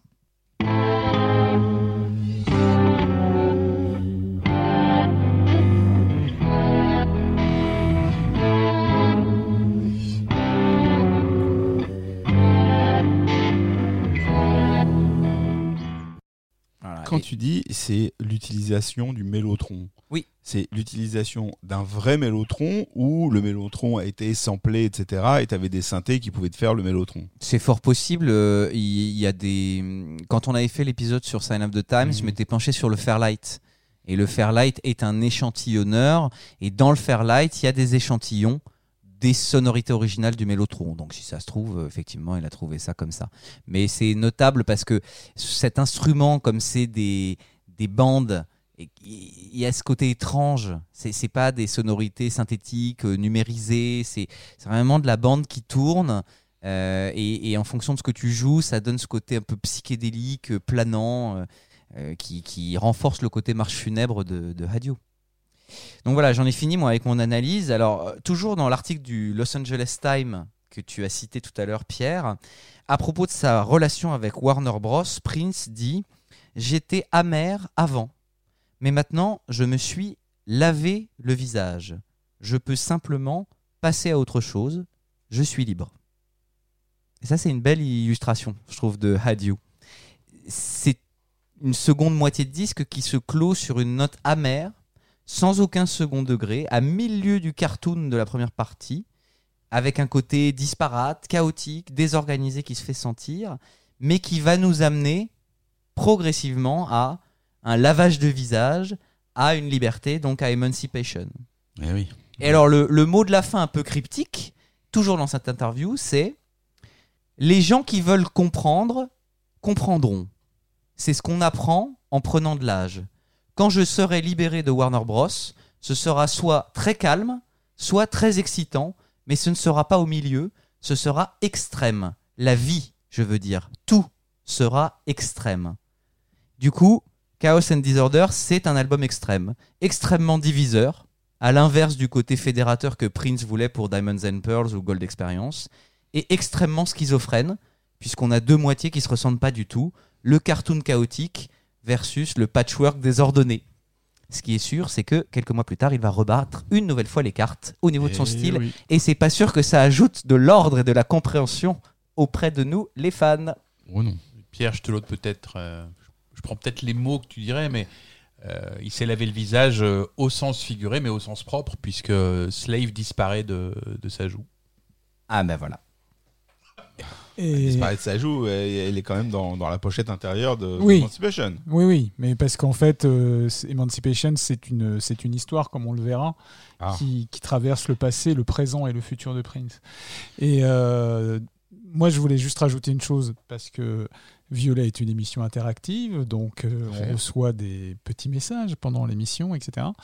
Et euh, chose très amusante, effectivement, adieu, phonétiquement, si un Américain disait le mot adieu, avec l'accent, ça ferait adieu. Et voilà. On devrait terminer là. Ah bah on est obligé. On devrait, ça devrait être le mot de la fin. T'aurais dû nous préparer, tu vois, Ouais. à cette. euh, coupera. à cette conclusion. Non, parce que je vais vous dire au revoir. Ah. J'ai Ah. d'abord Adieu. salué les Ah. personnes qui nous écoutent et qui nous témoignent leur soutien, euh, qui nous qui nous encouragent à poursuivre euh, cette aventure. Nous avons euh, fait une- un épisode euh, bref de trois heures sur un album simple. Trois heures seulement? Nous allons nous retrouver pour un triple album. Messieurs, le challenge est élevé. Il Nous allons avoir un comité Nous éditorial allons avoir un très difficile. comité éditorial important puisque ben voilà, hein, ben, vous nous en avez parlé à plusieurs reprises. Euh, discographiquement parlant, l'album qui suit est le triple Emancipation. Mhm. Hmm. Mm, mm, mm. Un album. C'est euh, comme le Big Mac avec ses trois steaks, euh, il y en a peut-être un de trop. En tout cas, en tout cas, en tout cas, je, je, je considère que c'est Pierre, relève, relève le niveau de la conclusion. que c'est un plaît. album très important dans la discographie de Prince et dans la vie de Et Prince. dans la vie de Prince. Évidemment. On- Évidemment. On se retrouve et on vous retrouve euh, pour Emancipation bientôt, très bientôt. Et on termine avec euh, ben, le morceau titre.